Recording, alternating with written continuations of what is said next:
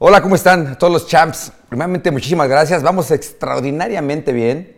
eh, de que le ponen ahí, ya le están poniendo el dedito arriba, también la campanita. Y también los vamos a invitar. Ahora vamos a dar una, una dinámica diferente. Interactúen, pregúntenos. Ya sé que siempre nos mandan bien lejos, ¿no? Un poquito más allá de a la chingada, pero nos ponen y nos dicen, pero pues les vamos a contestar. Hasta esas también. No así como nos hablan de, de duro y de rústico, pero les vamos a contestar. Y como saben, un round más. Siempre tiene un chingo de amigos, ¿eh? Y amigos buenos. En esta ocasión vamos a hablar de fútbol. Pavel Pardo. ¿Qué onda, Pavel? ¿Cómo estás? Bien, Marco. Pues muy bien, ¿no? contento. La verdad, ¿sabes qué? Me, me da gusto que a veces lo que acabas de decir, la gente tiene que decir algo. Claro. Siempre digo, ahí, ahí están como, como la gata flora, ¿ah? Sí, sí, sí. Pero pues no, no, pero pues al sindicato toman su tiempecito, ¿no? Pero te dan el tiempo ahí y eso quiere decir que, que algo les está gustando. que algo les está gustando. Y aparte, eh, fíjate que, que- que gracias por, por aceptar la invitación. Eh, yo le tengo un respeto enorme desde que lo vi, sépase. Desde que era acá, estaba hasta ribota, que nos veía así como hacia abajo. No, la neta, siempre que me acercaba con como mis dos hijos que traía yo en el aeropuerto, me saludaba a toda madre, ¿no? Bien. Sí, no. O sea, No, al- al- siempre- yo creo que es, es mutuo. A mí me, me gusta admirar a, a las personas como tú y como otros campeones, porque hay algo, algo importante detrás y la gente a veces no se da cuenta de, de todas las cosas que, que tienes que hacer, que te tienes que preparar, que te tienes que entrenar mentalmente. Y solo a veces vemos lo que, lo que es el Sí, producto. estás ahí nada más. Ahí, ¿no? Por ejemplo, tu caso ahí, o los éxitos, los campeonatos, y, y- y la verdad a veces, pues hay que chingarle. Los sacrificios, no Hay que, saben. hay que darle, ¿no? Muchas veces hay que entrenar a las 5, a las 6, a las 7, a las 8, y, y la gente piensa que, ah, no, yo quiero ser De la noche a la mañana. jugador de fútbol, y ya, ¿no? La clásica, no, es que mi hijo es buenísimo, es el mejor, está bien. Y después hablas con el hijo y no lo ves tan convencido al hijo que realmente dice, si quieres ser realmente jugador profesional, si quieres ser un boxeador, Sí, o lo sí, que sí. sea, ¿no? En el deporte que cualquier sea. deporte que quieras. Y eso la verdad elijas. que eh, a mí me da gusto que a veces, por ejemplo, tener estos espacios, gente como tú, que fue exitosa, que fue campeón del mundo, pues imagínate, pues mira aquí tenemos estos, estas bellezas. Que cuestan un bronconón, cabrón, chingada. Qué bonito es tenerlas aquí, pero cuestan un pedo ganarlas, güey. Como yo creo que ustedes, ¿no? Eh, acá nosotras, nuestras lesiones son, pues que te abrieron de más, que te esto, pero pues acá estaba más complicado una rodilla, un, un- un madrazo, tobillo o eso, ¿no? Pues yo creo que, Marco, a ver, eh, yo siempre lo- me pongo a ver cada deporte, aparte, a ver, el de ustedes es un deporte individual. Sí. El de nosotros es colectivo. Entonces, claro que tú tienes una parte importante que, que- que pones durante, du- du- dentro del equipo, de 11 y, bueno, 22 que son. Y acá ustedes es, pues es solo, Solito. solito, y, ni quien te ayude. Ay, ayúdame, no, ya me cansé.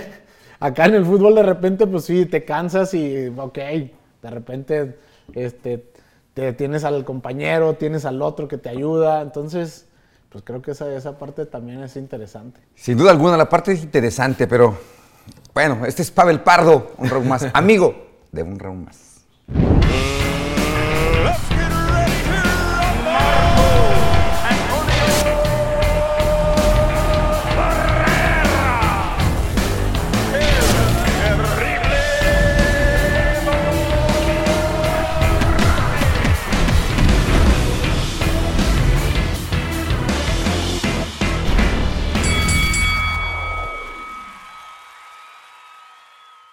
Oye, pero ¿por qué, por qué el, el fútbol? Bueno, todos los, los mexicanos, yo creo que estamos acostumbrados y crecemos y nacemos con la idea de ser futbolistas. Sí, ese es, ese es algo bi- bien interesante. Yo creo que, mira, hemos hecho investigaciones donde el deporte número uno a nivel mundial es el fútbol, no solo México, ¿no? Y lo que acabas de decir, creo que todos en su momento, ¿no? Llámese boxeadores, Sí, sí, tenistas, sí. golfistas, eh, Checo Pérez mismo, ¿no? Todos en algún momento quisieron ser jugadores de fútbol primero, ¿no? O sea, ese fue su sueño. O el sueño, como tú dices, de cada mexicano al principio. Es muy difícil. Hoy creo que también, pues la tecnología ha avanzado, tenemos más hoy eh, en todos lados, ¿no? Están las redes, todos los medios de comunicación, pues ves más deportes. Y antes a lo mejor el fútbol era el que más. Y yo creo que también por eso, pues todos sabemos que todo el mundo quiere ser jugador de fútbol. Pero a nivel mundial, te estoy hablando que también, ¿eh? Pues se le inculca. A mí yo me acuerdo bien, porque en México llegan los Reyes Magos, me llegaba mi balón. Exacto. Y nunca lo pedía yo. Entonces, pues como que ya es, no, no sé si es nuestra cultura, ¿no? Nunca te llegaron unos guantes. Después me empezaron a llegar, pero como cuando que intenté cambiar, pero empezamos a crecer. Imagínate, mi mamá jugaba fútbol cuando estaba yo chiquito. Mis hermanas, que en paz descanse, jugaban fútbol. Mi papá fútbol. Entonces era fútbol. Ah, y yo le iba al Cruz Azul. ¿Por qué? Porque mi mamá le iba al Cruz Azul y por qué yo tenía que irle a otro equipo. Entonces yo así crecí. Claro. Y hasta que me independicé de mi mamá, ya que me casé, pues ya le cambié mi equipo que Claro. las Chivas. No soy muy aficionado para así decírtelo, pero se me hacía como que porque es puro jugador nacional. Nada más por eso. No crees que Entonces porque... sí le vas a las chivas. Sí, por ser jugador Ok, gracias, no gracias por la invitación. este, gracias. Pero, pero, pero, pues vienes de la América, que yo soy de allá. la- la- está allá en Claro, Cuapa, en- ¿no? en Cuapa, sí. Ahí no, está. a ver, yo inicio en el Atlas y mucha gente me dice, bueno, aquí, o sea, realmente dónde o cuál es tu, dónde está tu corazón, ¿no? Creo que mi corazón, siempre lo he dicho, ¿no? Está como partido a la mitad. Yo siempre me decían en entrevistas, ¿a quién quieres más? ¿Al América, al Atlas?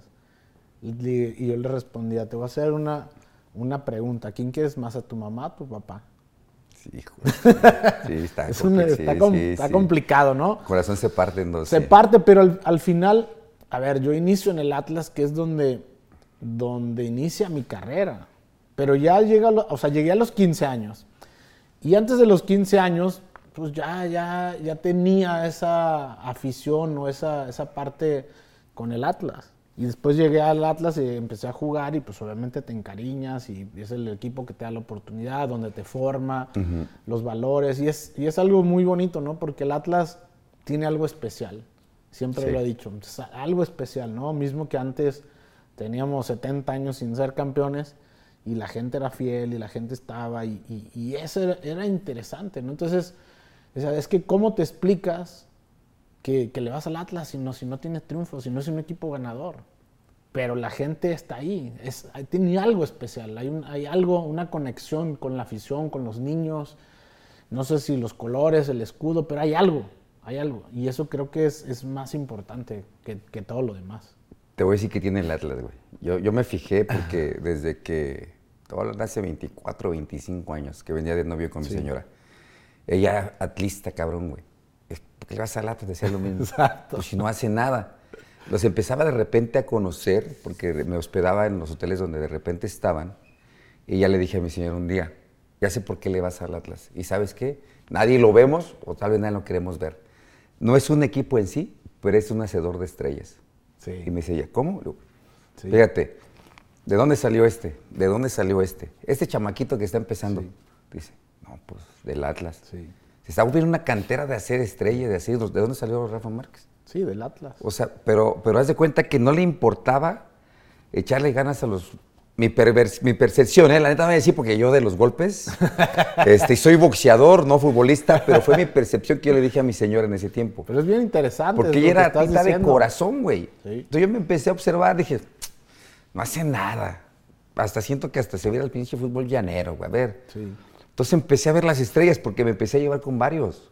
Con Osorio, Limón. Hay uno que se accidentó, que lo dejé Ah, de- con Andrade. Perdimos el contacto, lo veía seguido Andrade. Andrade. Yo como nos quedamos, me quedaba de, de novio en el mismo hotel, Claro. eh, pues de repente empezamos, pues no existía más que un pinche ladrillo. Sí, Entonces, sí, sí. El- De repente hablábamos, sí, güey, hablábamos o un mensaje El Nextel y todo eso. esas ¿no? cosas. Y empecé a hacer como amistad con ellos. Y eso fue lo que empecé a observar. Dije, no es un gran equipo, es un hacedor de estrellas. Fíjate, eso que acabas de decir es algo bien interesante. Si vamos un poco hacia atrás, los últimos referentes de la selección nacional salen del Atlas. Exacto. Ahorita mencionaste a Rafa Márquez. Osvaldo Sánchez, que, que a mí me tocó, que estuvimos juntos. Estuvimos Osvaldo Sánchez, Borghetti y yo estuvimos como en esa etapa de Bielsa al principio De y antes de Bielsa, ¿no? Con el Güero Real, con, Sí. con Efraín Flores, con toda esa gente. Después viene Rafa, De Atlas. después Guardado, De Atlas. Osorno. Exacto. Entonces, pero los últimos referentes o capitanes de la selección nacional, que son los que, pues es Rafa, estoy yo, está Borghetti, está Osvaldo, Guardado, o sea, cinco capitanes de la selección nacional De y referentes de la selección nacional. Exactamente. Y han salido del Atlas, como lo acabas de decir. Entonces, creo que también va esa parte, ¿no? Con la, con la afición, es decir, es un equipo que le da la oportunidad a los jóvenes, donde se nacen Exacto. estrellas, y esa parte, esa conexión, creo que lo que tú dices, pues, pienso que tiene mucha razón. Y después viene la parte como tú la acabas de decir. No, mi mamá le iba al Atlas, pues yo nazco y le voy al Atlas y así, ¿no? Entonces, creo que esa parte, pero bien arraigado. Sí. O sea, yo te lo digo, mi hijo, pues obviamente, hoy tiene 11 años, pero de chiquito, pues era el Atlas y el América. Y luego me decía, papá, yo ya no le voy a ir al Atlas porque son bien malos, no ganan nada. Y yo, no, no, no seas viñamelón. No le o sea, pierdas la fe. Claro, tú no pierdes la fe, ¿no? Pero bueno, son niños. Sí, ¿no? sí, al final del día. Pero ahí es donde dices, también, ¿no? En los niños lo ves, ¿no? Varias entrevistas antes del, del- del campeonato, del primero y luego después el, el segundo. Yo veía que entrevistaban y, y los niños, ¿por qué el Atlas? Pues es el Atlas, es el equipo de mi corazón. Claro. Y entonces lo que tú dices, pero ¿cómo si pues, No no, hecho gana, nada. no ha hecho nada? O sea, lleva set- 70 años sin ganar nada. Pero esa, esa conexión, ese arraigo que tiene, es algo especial, de Sí. verdad. Sí, yo creo que ya, fíjate que para, para nosotros los mexicanos creo que el fútbol ya es cultural. Sí. Ya es una cultura que traemos desde chamaco regado. Yo, de uso de razón que tengo, que me acuerde, yo jugaba fútbol. Yo no sabía que iba a ser boxeador. Mis papás, para ser futbolista, pues ellos jugaron todo el tiempo fútbol. Claro. Este, traían los Reyes Magos el balón y estábamos afuera en la cuadra. Se podía todavía poner las porterías ahí de tabique. Sí, y sí, jugaba porque mi destino, según mis padres, era ser futbolista. O sea, ya es una cultura que traemos. Sí. soy y- malo, sigo jugando, pero soy malo jugando. Pues mira, eso, eso que acabas de decir, uno, uno lo ve con todos los niños, con toda la juventud. Y algo bien interesante porque bueno, también mi tío, mi papá tiene siete hermanos, ¿ok? Y dos hermanas. Entonces llegó un momento en que los hermanos hablan y dicen, oye, ¿por qué no hacemos un equipo de fútbol? Porque ya pues son muchos sobrinos, Sí. ¿no? Entonces ya, entonces mi tío, que se llama Enrique, mi papá se llama Jorge, pero todos ellos siempre tuvieron equipo de fútbol. Mi, mi tío Héctor se fue a segunda división en, en la UDG, muchos se fueron a probar al Atlas, otros a las Chivas, mi papá jugó en las Chivas Ah, caray. pero no fue profesional, o sea, llegó hasta tercera división, jugó con algunos que sí jugaron como Bracamontes, como Snoopy Pérez, o sea, fueron compañeros de él. Y entonces empieza esta, pues obviamente yo le llamo, porque siempre me dicen, ¿y tu papá te, te animó Sí, a jugar? sí. Uno pensaría. Uno pensaría y no.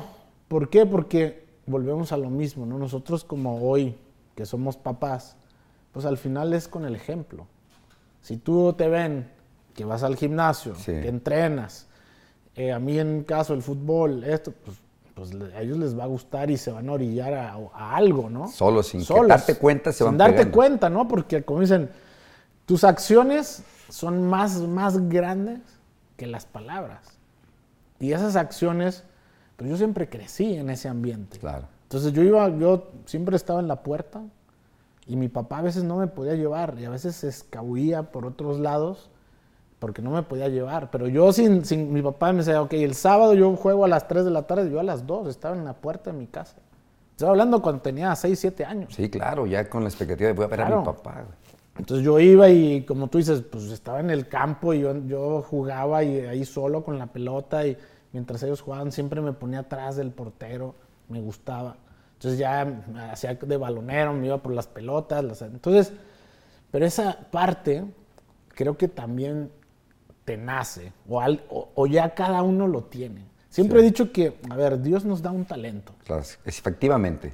y a veces es bien difícil descubrirlo.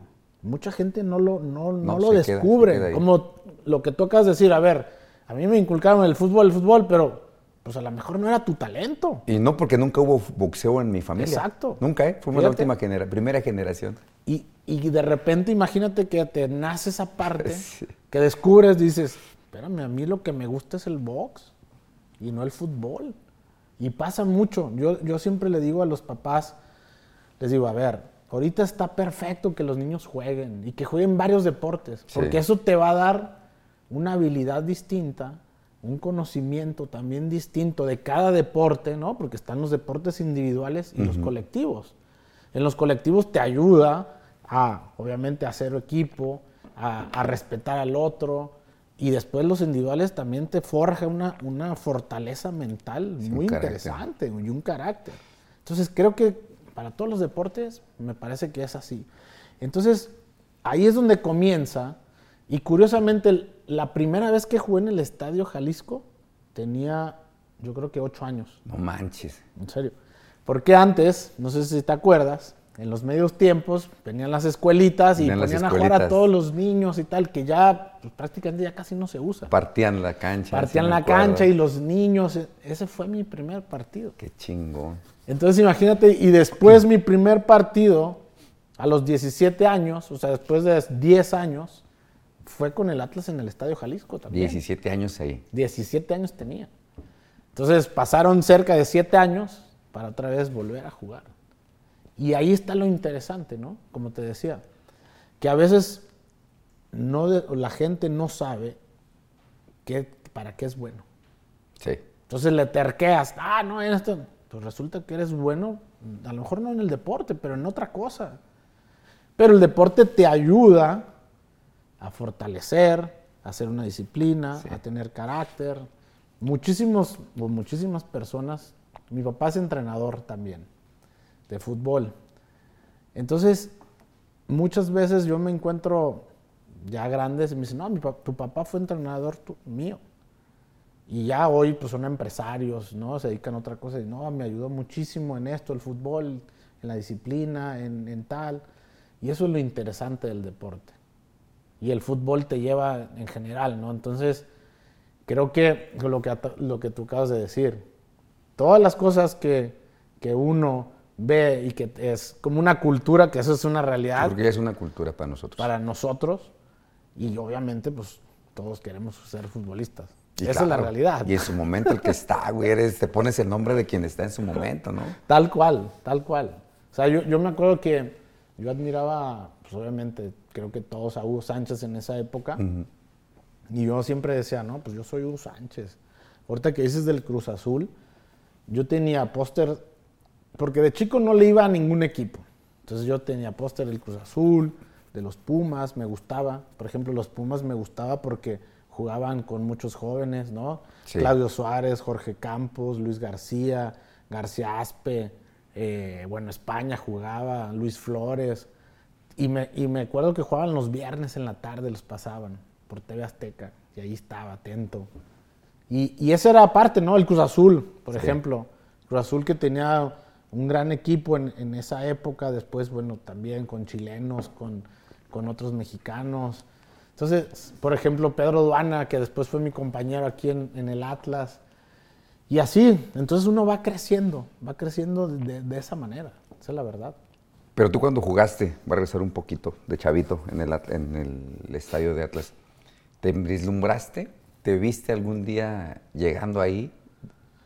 Sí, te voy a decir por qué sí. Voy a, voy a irme un poquito atrás. Cuando nosotros iniciamos en el fútbol amateur, que el equipo lo hace mi, mi tío y mi papá. Bueno, todos, todos los tíos, pero los encargados y los entrenados eran mi tío Enrique y mi papá, Jorge. Y mi tío nos agarraba y ya nos estaba preparando para ir a una prueba al Atlas Ah, que una visoría. una ¿no? visoría, ¿no? Entonces, esa era la idea. Ah, Porque el fútbol amateur, pues, a ver, Sí, pues sí. pues te preparas y te vas preparando para llegar al profesionalismo, ¿no? Que me imagino te pasó a ti, ¿no? Sí, sí, Estás en el amateur para poder llegar. para echarle el- Para echar. Y cuando estábamos en esa parte, mi tío nos decía, miren, de todos ustedes y de 100 niños más, solo uno va a llegar. Entonces yo dentro siempre estaba atento, ¿no? Como una esponja, a ver, ¿qué me dicen? Yo quiero ser ese uno, ¿no? Pues ese uno el que haga, entrene bien, descanse bien, tenga buena alimentación, tenga disciplina, tenga carácter, haga, o sea, yo decía, yo quiero ser ese. Y cuando estaba más chico, yo iba siempre al, al estadio con mi papá.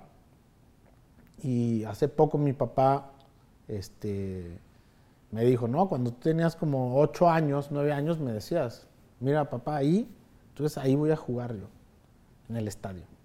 Entonces, mi papá me lo dijo hace poco. Y son cosas que, pues ya, ya lo tienes. Sí, lo que te digo, lo O sea, piensas ya, ya lo, lo estás lo pensando, ya lo- veces, sí. exactamente, ya estás en ese entrenamiento hoy, ¿no? En ese entrenamiento mental o en ese mindset. Y es algo que, que sí, o sea, sí soñaba.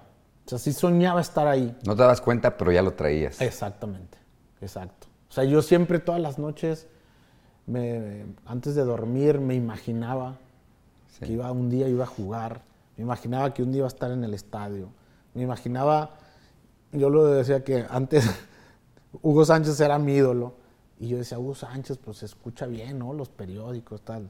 Pavel Pardo, pues no, como que no se escucha bien. No, no, no, no pa' concuerda, No güey, sí. concuerda, ¿no? Como que hasta decía, voy a ser como El los nombre con artistas. el apellido no Como- concuerda. Exacto, como los cantantes, ¿no? Los artistas que se cambian de nombre para que dé un punch. Y dije, no, me te- tengo que tener otro nombre. Y esas locuras, ¿no? Que, que uno ya después, hoy digo, de repente la gente me dice, ah, ¿ese es tu nombre? O así te dicen, ¿no? y, es, es- es curioso, ¿no? Porque son, son cosas, pero, pero sí, sí lo tenía, la verdad. Sí lo tenía en la mente. Y creo que esa parte que, que nos entrenaron a nosotros, o sea, que mi tío y mi papá fueron pieza fundamental para poder eh, llegar a esa oportunidad. Y qué bueno, y aparte qué bueno que dices, tú solo lo agarraste, aunque hayan sido equipos, porque acá también mi papá tenía, le va a los Pumas, tenía su equipo de chamaquillos, Pumita se llamaba. Claro. Y mi mamá, ¿por qué no? Tenía su equipo de Cruz Azul. Entonces, pues yo tenía que jugar en el de mi mamá, porque si no- Y mi hermano el mayor jugaba en el de los En los Pumas. Pumas. Entonces, ahí tenía un femenil por mis hermanas. Y fíjate que nunca fueron jugadores profesionales, nada, nada más. serio? Traían en la mente este, el fútbol y, yo decía, chiquito, imagínate ver a mi mamá corriendo. y decía, "No Fíjate, ahorita que dices eh, fútbol femenil, pues mi mamá jugó un tiempo, pero una de mis tías, la, la esposa de mi tío Enrique, fue seleccionada nacional. No manches. Entonces ya creo que cuando muchos me dicen, ah, o sea, en realidad digo, los que conocen a mi familia, todo el mundo sabe que es una familia futbolera y una familia súper deportista, ¿no? Mi tío Enrique, que es entrenador o fue entrenador de, de académicos de tercera división, que es cuando vamos nosotros al Atlas de chiquitos, a las a- de siete años, y con, con mi primo. Curiosamente, mi primo Yuri estuvo con el Canelo entrenando.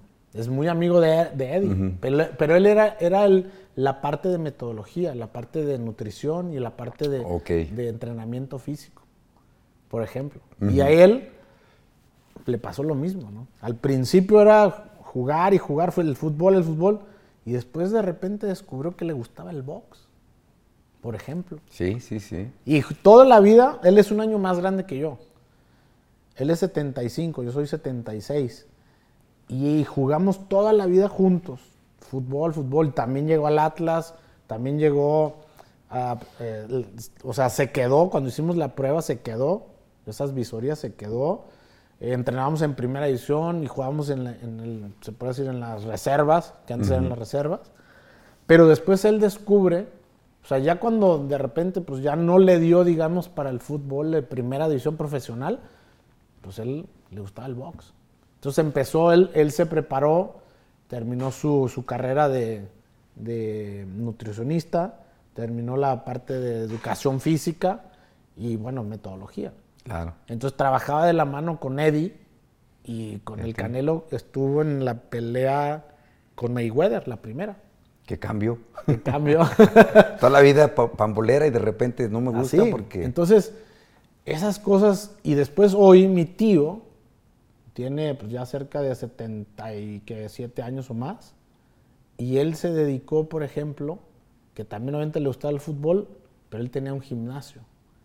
Y entrenábamos en su gimnasio.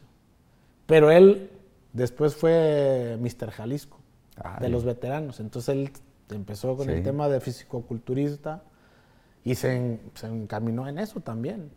Y después también mi primo también le siguió los pasos, pero como que ya dijo, no, ya no, esto no. Esto no me gusta. Sí, sí, sí. Pero así es. Sí, sí, sí, sí. Uno, uno les va dando bases, por ejemplo, de los hijos. Eh, mis hijos tienen que tener dos deportes. A mi hijo mayor, Marco, lo metí al Chivas, güey, de chiquito. Pa, o sea, lo tenía en Chivas, en Chivas, en Chivas. Y hace apenas, como, ¿qué será? Cinco o seis años estábamos comiendo y me dijo, ay, que no sé qué, papá, que no sé qué. Y salió la plática. No, sí, mi hijo jugaba aquí en, en Chivas y que no sé qué. Y que me abraza y me da un beso y me dice, papá, te digo la verdad. Le digo, ¿qué dice? No me gustaba ir al fútbol. y le digo, ¿cómo?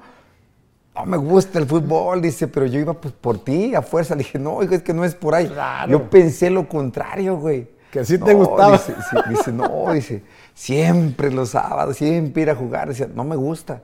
Sí. ¿Y no te gusta el fútbol? No, no me gusta. Ah, no, pues perdón, perdón.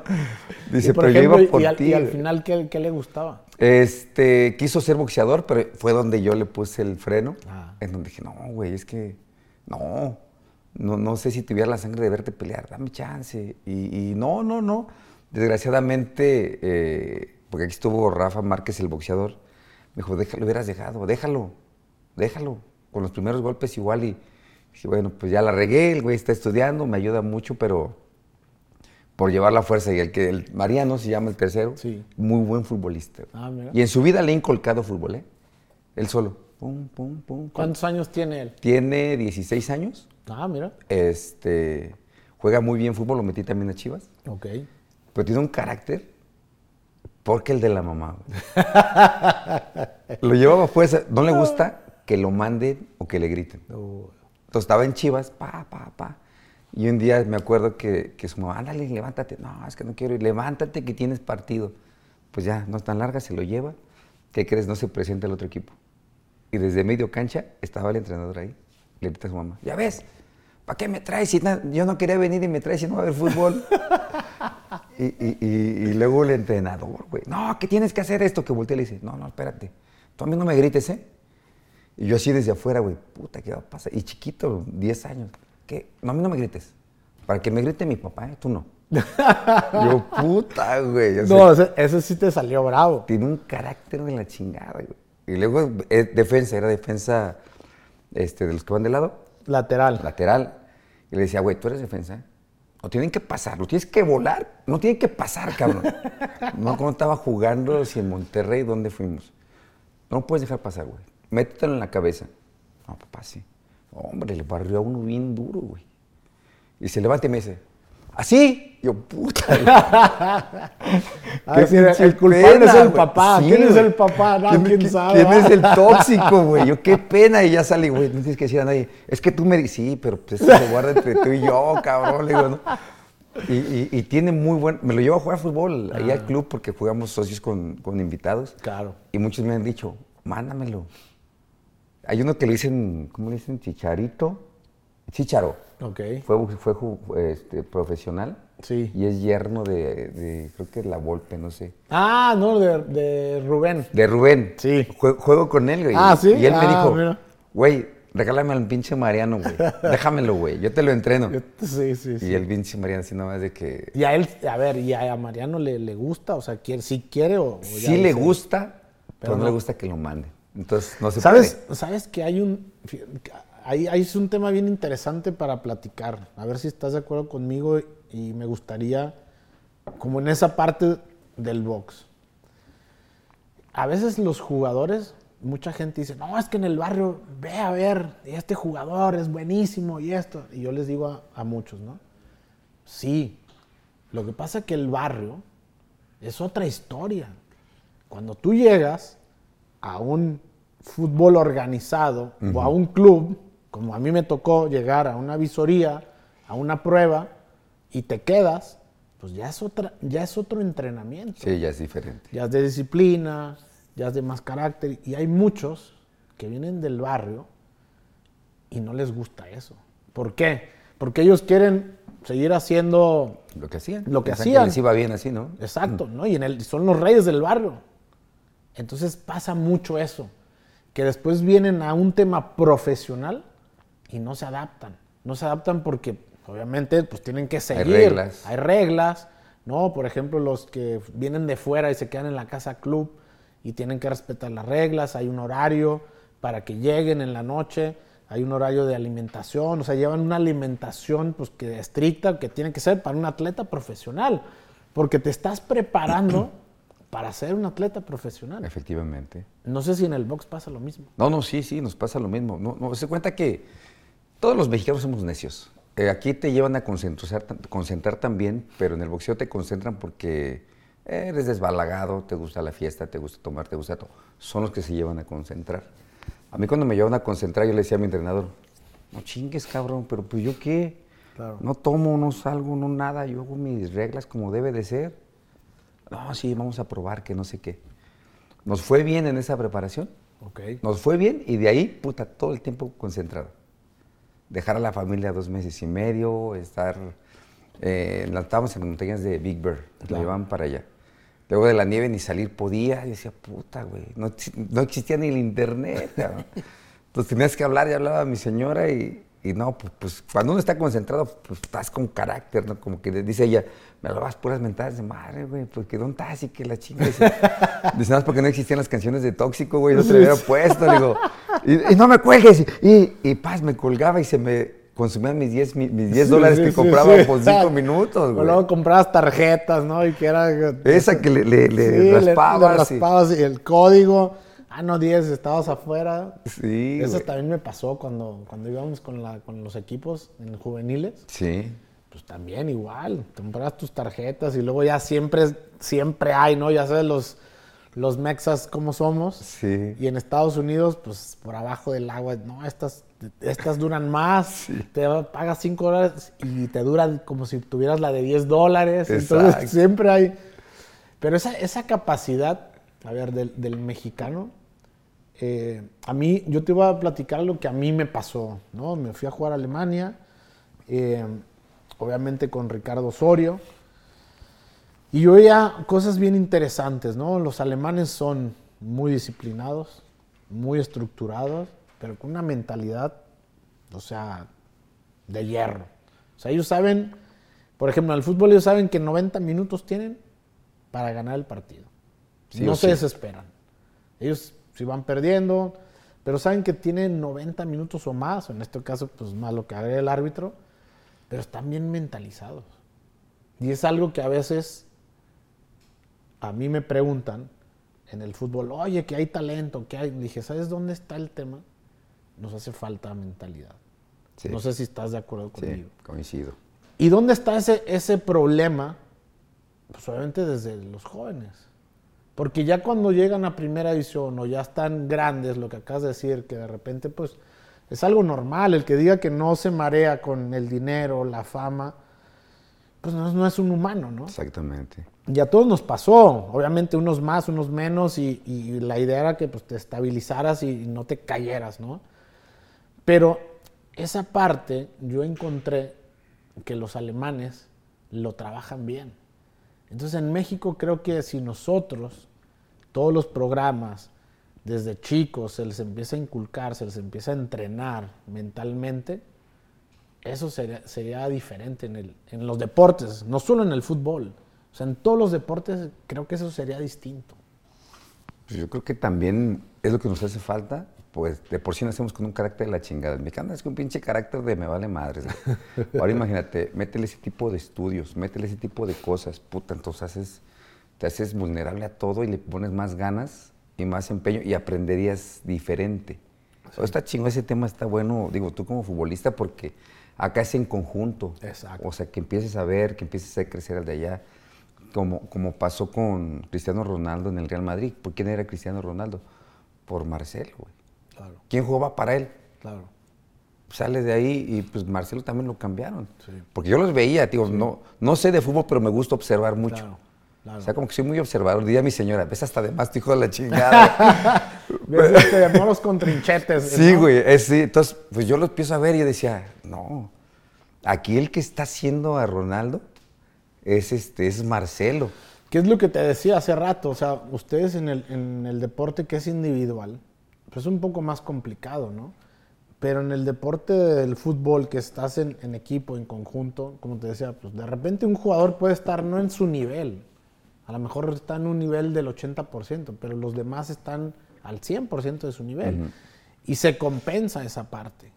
Entonces, ahí es donde vienes y juegas para el equipo, ¿no? Porque cada uno tiene una función. Que el- los defensas, pues obviamente tienen que defender, sí, también pueden ofender.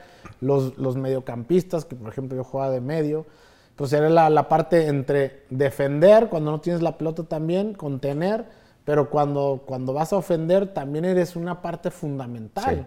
porque pasa mucho la pelota por en medio. Y los mediocampistas al final se vuelven muy importantes en un equipo de fútbol. Y lo que acabas de decir del Real Madrid, pues esa parte donde, donde yo siempre lo veo, los equipos ganadores, si lo observas, tienen buen mediocampo.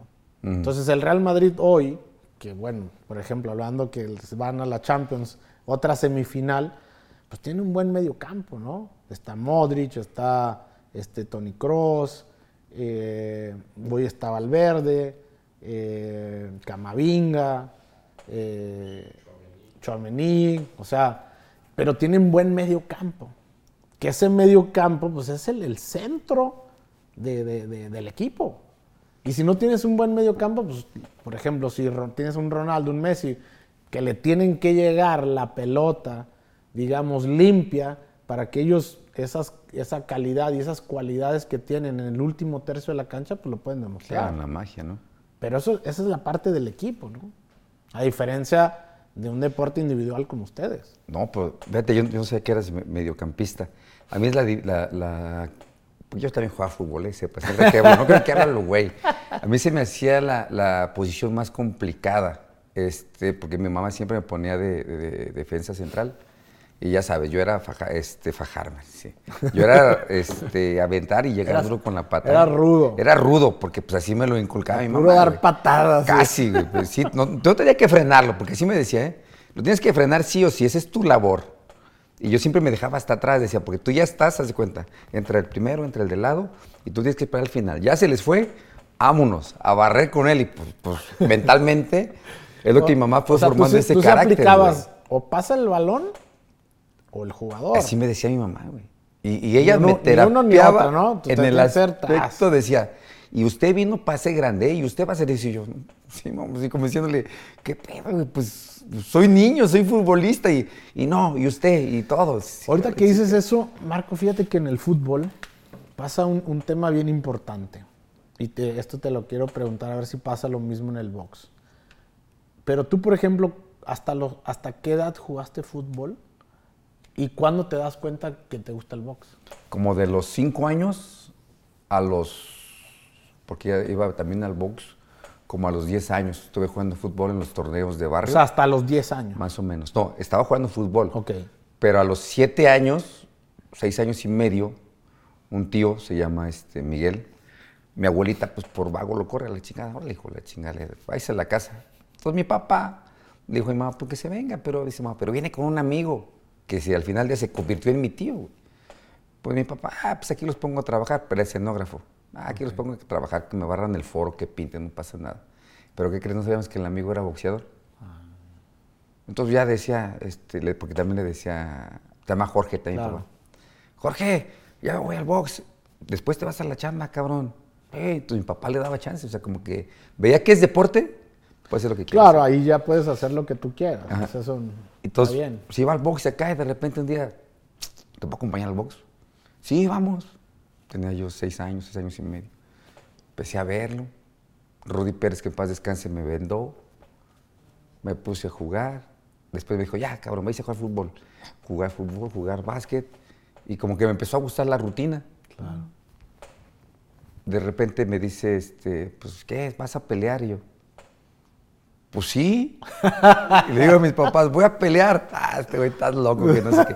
Fui, peleé, llegué con mi trofeo. Que mi papá dijo, como si es verdad, pues yo le dije que iba a pelear. Y a raíz de ahí, pues ya toda mi familia agarró y empaquetó todo lo de fútbol y se vino al boxeo. Pero con mi hermano, porque también me empezó a meterse de repente. Pero seguía con el fútbol con mis hermanas, mi mamá. O sea, traían arraigado el fútbol. Mi mamá toda jugó de grande, yo me acuerdo. Oye, ahorita que dices eso, yo, ten- yo, yo tenía un compañero en mi, ult- mi última etapa, porque yo fui al Atlas, después a los Tecos un año, después al América, del América, bueno, dos campeonatos, regreso, no, perdón, de ahí me voy a Alemania, ¿no? En Stuttgart con Ricardo Osorio, y ahí somos campeones. Después regreso al América, y mi último, mis últimos años, y ya de que me retiré fue en Chicago, el Chicago Fire Chicago Fire. donde está el MLS. Entonces tenía un compañero argentino y hay un boxeador, Maravilla, ¿puede ser? Maravilla Martínez. Maravilla Martínez. Él es amigo del Maravilla Martínez y me hablaba. Y yo le hablaba de todos los mexicanos, ¿no? Pero sí conocía todo, le ¿Ah, sí? encantaba el box. y curiosamente, él, haz de cuenta, entrenábamos. Pero cuando era la parte de gimnasio, eh, que era antes, antes de entrenar, normalmente en el fútbol, pues tú llegas, eh, cada uno tiene su rutina de ir al, al gimnasio y luego ya vas a la cancha y haces. Pero a veces ha- hacemos, o sea, todo el equipo hace una rutina general que, que, pues llevada por el preparador físico y luego de ahí te vas a la cancha. Entonces cuando hacíamos la parte del gimnasio, él no la hacía. Yo le decía, ¿por qué no la haces? No, no, es que yo voy en la tarde y me voy a entrenar box. En serio. Te lo prometo. y movía las piernas y todo y no sé qué y me hablaba. Y yo decía, estás loco. Bueno, total que hoy, por ejemplo, este amigo es entrenador en Argentina. Está en la reserva, está en Racing. Se llama Sebastián Grassini. Pero era curioso porque en las tardes él se iba a un gimnasio. Que hoy también se usa mucho, que mu- sobre todo muchos jugadores de fútbol, Ronaldo, Benzema, todos, pues hacen su entrenamiento en casa, ¿no? Sí, aparte. Aparte. Y ya hoy la mayoría, ¿no? Aquí en México también hay muchos jugadores que hacen esa parte pues para mantenerse bien. Pero me daba risa porque no lo hacía, ¿no? En, en- en nosotros cuando teníamos que hacerlo no lo hacía y siempre tiraba la hueva. Y pero en las tardes se iba a entrenar.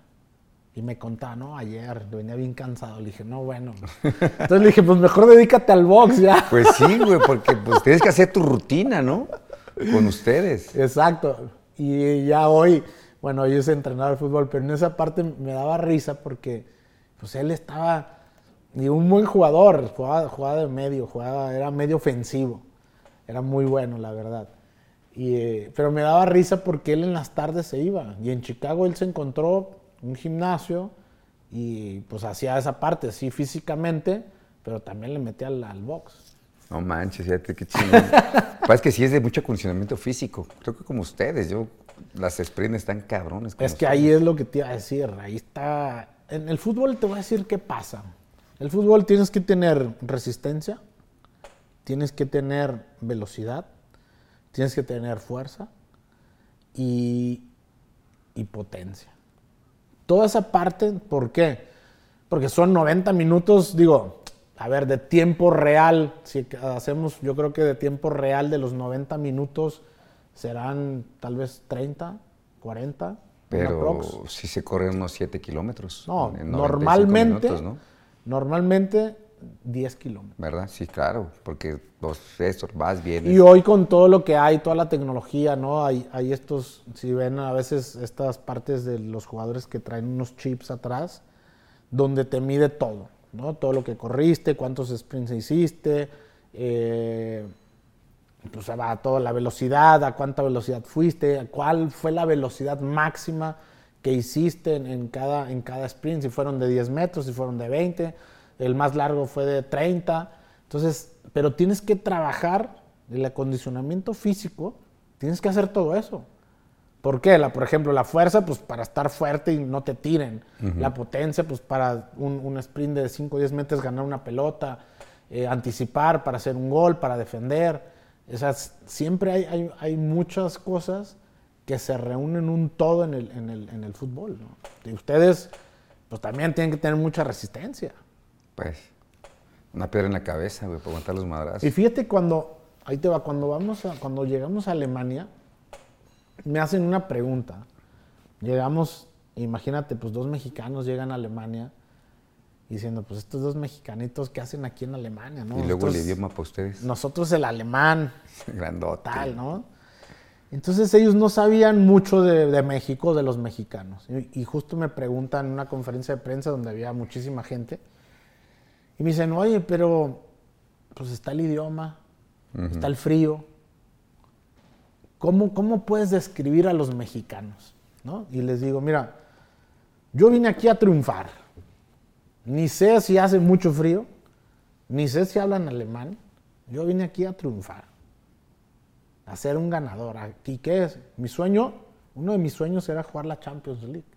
Pero para jugar la Champions League tenías que ser campeón.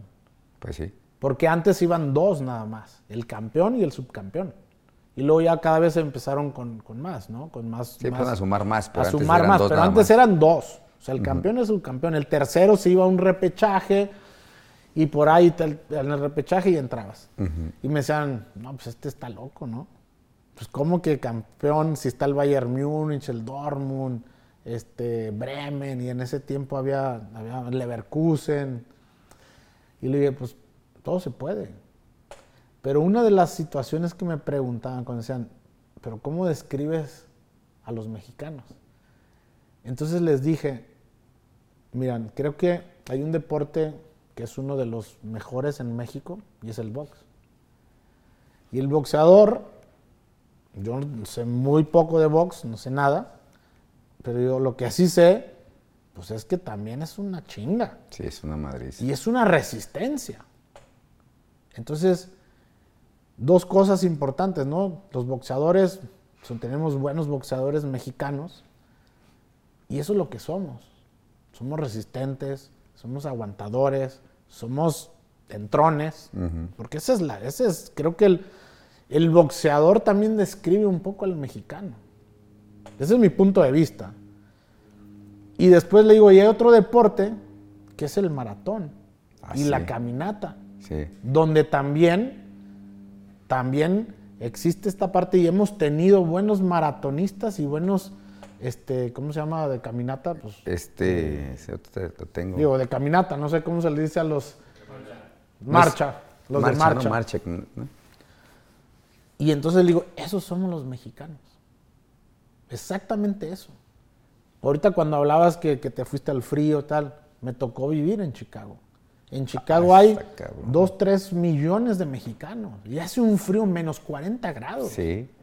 ¿Y cómo te explicas que los mexicanos que están en el norte, llámese Nueva York, Chicago, Boston, eh, Detroit, más arriba, siempre hay, por todos lados hay mexicanos y aguantan el frío.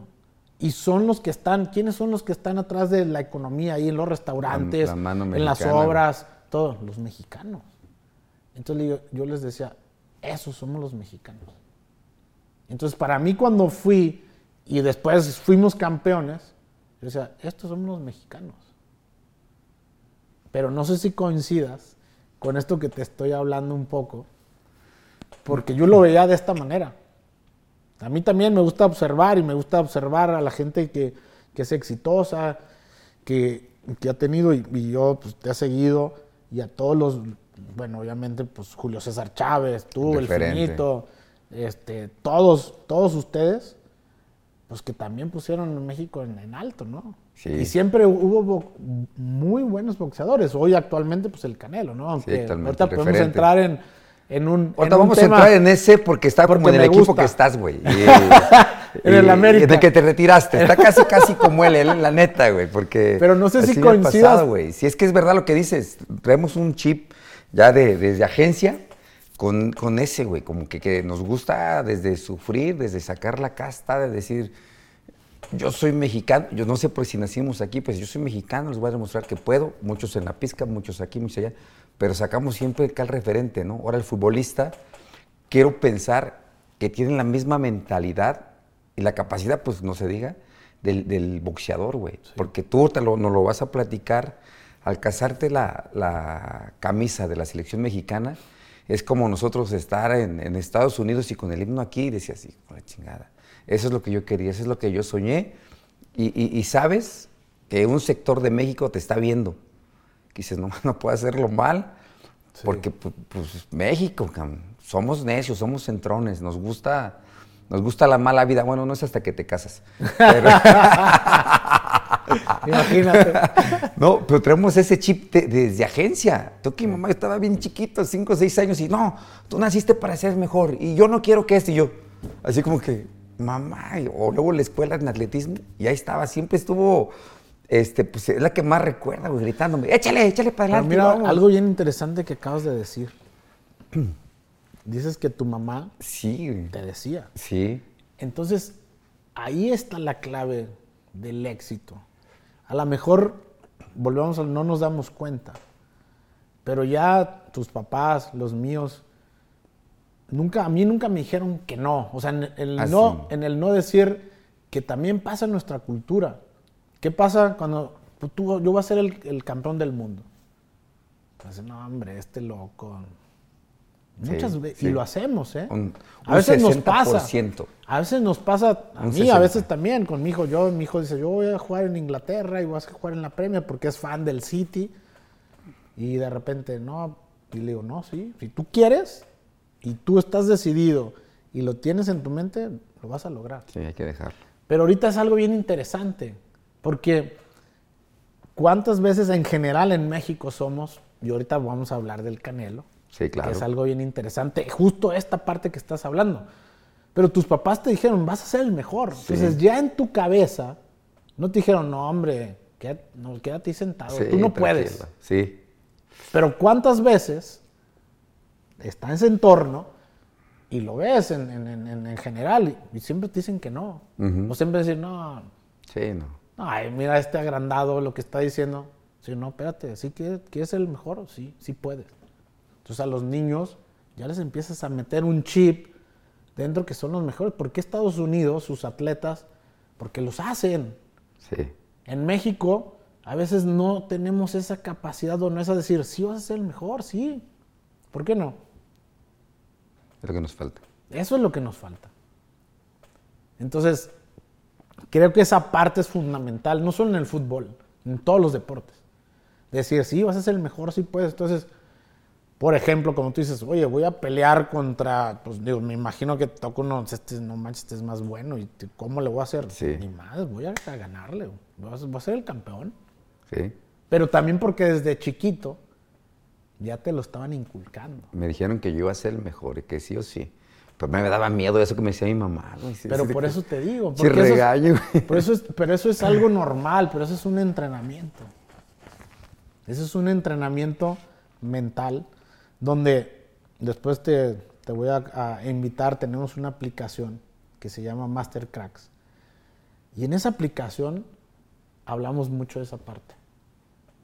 De decir, sí se puede, temas de mindset, temas de, de entrenamiento mental, porque el talento lo tenemos. Ahorita estamos hablando de, en general de los mexicanos. Sí, en el general. ¿Y por qué vas allá con unas temperaturas y están los mexicanos? Y aguantan. Y, y salen adelante. Entonces no nos damos cuenta de lo que somos capaces. Sí. Hasta tú vas, como dices, en, en el extranjero y eres el campeón del mundo. Entonces, pero eso es lo que la gente se tiene que dar cuenta. Entonces hoy, que, que quiero que tomemos el tema del Canelo, que mucha gente, no, que sí, que no, que sí era el mejor, que no es el mejor, que esto, como te dije, yo no sé nada de box. Pero lo único que sí sé, y que conozco la historia del Canelo, que conozco a Eddie, lo que desde chiquito lo tenían como desde los 13, 14 años, y que le daban para los camiones, y que Eddie dijo, confió, y lo entrenó, y le dedicaron tiempo. Pero lo que sí sé es que hoy es el mejor. Sin duda. Entonces, ¿por qué, por qué en México siempre le ponemos un pero? Esa es mi pregunta, ¿por qué? Cuando tú ves en otros lados, en Europa, en Estados Unidos, el Canelo hablan lo mejor, Sí. de lo mejor, hoy por hoy, el mejor atleta, el mejor, obviamente ahí detrás otras cosas, hay un, un negocio importante, ¿no? Que el marketing y todo eso, bueno, pero hoy, hoy también hay que, hay que saber vivir con eso, porque hoy estamos en, en otra época. Claro. En nuestra época a lo mejor pues no había hoy todo lo que hay de tecnología y que hoy de redes hoy sociales, redes todo. sociales que hoy hoy a, a un clic estás en, en todo el En mundo. todo el mundo. Entonces, pero ¿por qué? ¿Por qué creemos, o en general, ahorita que es el, el Canelo y que pues, estuviste en la pelea que te vi en la tele, ¿por qué eso? ¿Por qué en México hacemos eso? Más bien, tú, tú contéstame eso porque yo creo que en el fútbol, son 22, este, existe eso. Hay gente que ve un Pablo Par de chingón con la camiseta y de repente hay gente dice, no, pues no, ¿qué hace ahí? O sea, ¿por qué el mexicano somos con esa mentalidad? Sabiendo que, que regresamos a lo que dices, que te pusiste en la madre corriendo, entrenando, condicionamiento físico. Ustedes también creo que les hacen concentraciones, ¿no? También. Concentraciones, dejar a la familia, dietas. dietas. Y, y- y- y te avientas tus 95 minutos, vamos a suponer, en los tiempos que suben, y la gente, ah, eh, o sea, ¿qué pedo? ¿Qué nos pasa? Yo te voy a decir qué dije aquí, y, y lo vuelvo a decir, aunque me mentaron la madre, les dije, ¿sabes qué pasa? El peor enemigo de un mexicano es otro mexicano. No, no nos da gusto que nos vaya bien, y lo acabas de mencionar. Yo cada vez que hago, hago un buen comentario de Saúl como boxeador, Exacto. eh, nos empiezan a escribir, es que ya estás en la nómina, este, ya voy a dejar de seguir. Es lo que, es lo que dije cuando Lady. Yo, güey, que estoy en la nómina, digo, por ahí hazles caso, cabrón. Aunque sea algo, ahí No. no es para, para los chicles. Mínimo. Ya estás en la nómina, ya estás pagado, ya los voy a dejar de seguir porque yo quiero cosas. Dije, o sea, ¿cómo? ¿No se dan cuenta las preparaciones que hace? Subirse un ring, y es lo mismo que un, un futbolista, subirse un ring es, no sabes si vas a bajar con, con- con vida, güey, porque son muchos golpes en la cabeza.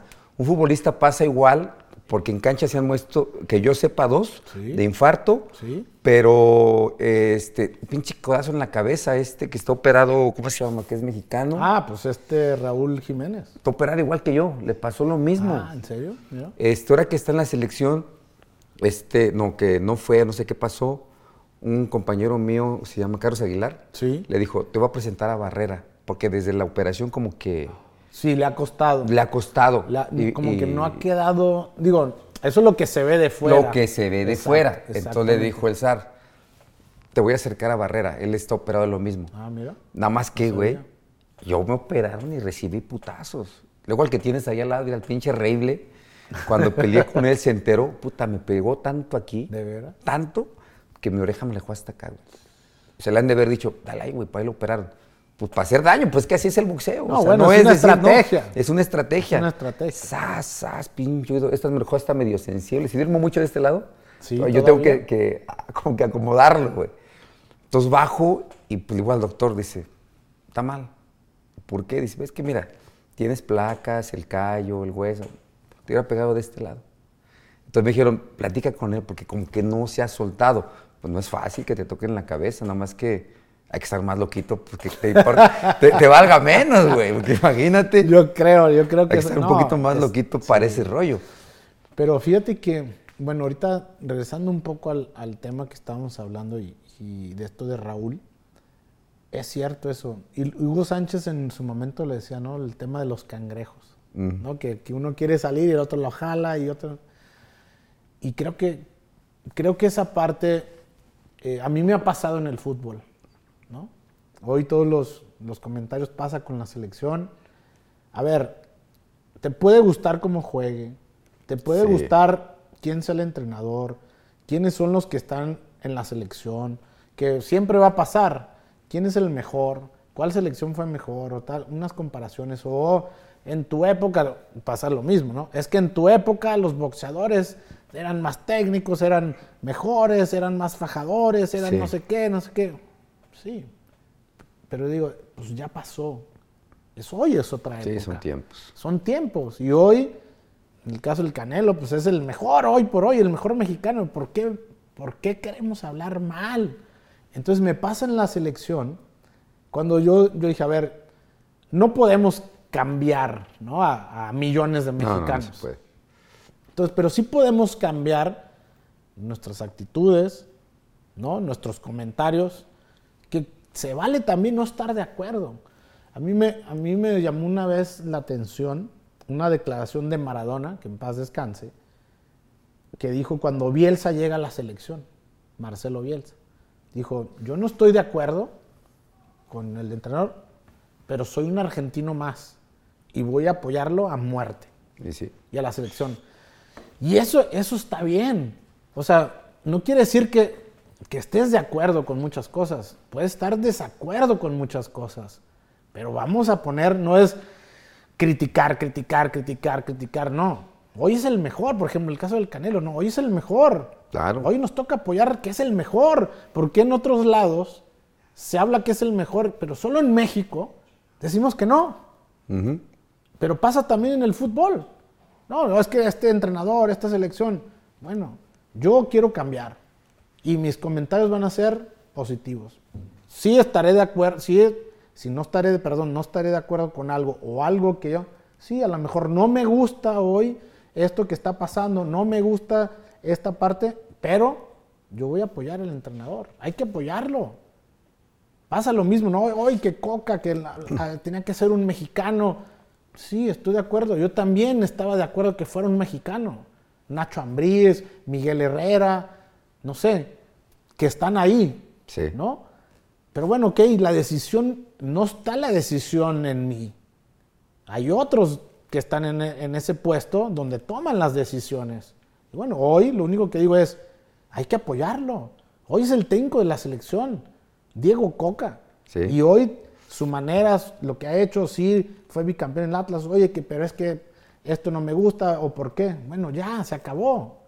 Y siguen los programas y siguen los comentaristas o los medios de comunicación a decir, no, es que fulano, es que, pero no hablan del funcionamiento del de, de- de un equipo de fútbol, De el rendimiento de cada jugador. Entonces digo, pero pasa lo mismo, ¿no? Yo veo con el canal, digo, no sé nada de box, ni menos de técnica de boxeo, que tú sí lo sabes, pero ¿por qué un poco decir esto no está bien? No es, no es cierto. Es más el marketing, es más esto, dices, no lo entiendo. Sí, no, yo también no lo entiendo, eh, la verdad. A mí, boxísticamente, aquí lo he dicho, yo creo que sí, pues es nuestro Floyd Mayweather mexicano, güey. Le pegan, eh, pega y que no le peguen, sale. Por la gente, aquí no lo ha dicho, no, es que nunca va a ser un este, un este, porque eh, no acabar bañado en sangre. Pero dije, güey, espérate, pues los tipos van cambiando. Nosotros acá pues éramos bien rústicos, habría que salir. Y, y- y otra cosa, lo que tú acabas de decir, que no, nunca en sangre tal, Sí. pues que te pregunten a ti con una operación, con cosas. Y Es que es todavía de, este, complicado. de- de- de este lado me aventaron un corte de aquí hasta acá como de 26 puntos, güey. Entonces la gente quiere ver eso, pero realmente pues son otros tiempos. Él tiene una técnica que pega, no le pegan, como, como acabas de, de tomar el tema ahorita como, como la selección mexicana, que también somos ingratos, pero creo que también somos tan cerrados en México con los entrenadores que hemos tenido en la selección. Yo coincido contigo, dejarlo suelto porque siempre lo he dicho, fuera de cámara. Suéltalo, una, suéltalo. una selección mexicana debe tener un entrenador mexicano por el simple hecho de conocer el carácter. Una, dos. Eso que acabas de decir es importantísimo. pues, güey, te- te conocen que somos un pinche cagadero, pero te sabe por tu lado. ¿Por qué un extranjero? ¿Por qué esto? Bueno, no sé. No le dan la continuidad en lo que yo he visto. Ah, ya soy experto. No, nada.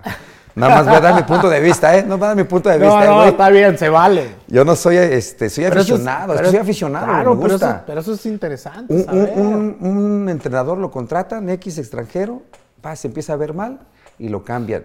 Hay que darle la continuidad. O si no nos fue bien en ese torneo, vamos a darle el otro. Este es de tiempo. O sea, y más si eres extranjero, ocupas no nada más 10, 20 derrotas, tal vez más, pero para conocer a tu equipo, a, a todo el tiempo. Ah, no, ya se vio bien en mal en esta, pum, lo cambian y le metes otro. Vas a volver locos a tus jugadores, güey. Entonces, ¿en qué, ¿en qué momento los vas a dejar que se adapten a ti, entrenador? Sí. Y también hay otro problema en México, que por ejemplo, que pasan, yo lo veo en otros lados, cómo forman a los entrenadores. Y no solo los jugadores, ¿no? Hoy hablamos lo que dije, o estábamos hablando hace rato de la mentalidad. Porque hoy faltan esos formadores, ¿no? En las fuerzas básicas desde chicos y cómo inculcarles esta mentalidad, prepararlos para que vayan a, a primera división, al profesionalismo. Entonces, también a veces nos estamos equivocando y los, a los entrenadores de fuerzas básicas, pues son mal pagados. Y ellos son los, los más importantes porque son los que están formando estas estrellas el día de mañana. Y eso a veces pasa. Y lo que tocas decir de los entrenadores mexicanos, que también muchas veces no les dan esa, esa, esa continuidad. Porque, no, este es mexicano, ah, vamos a, apostarle un proyecto. ¿Por qué no?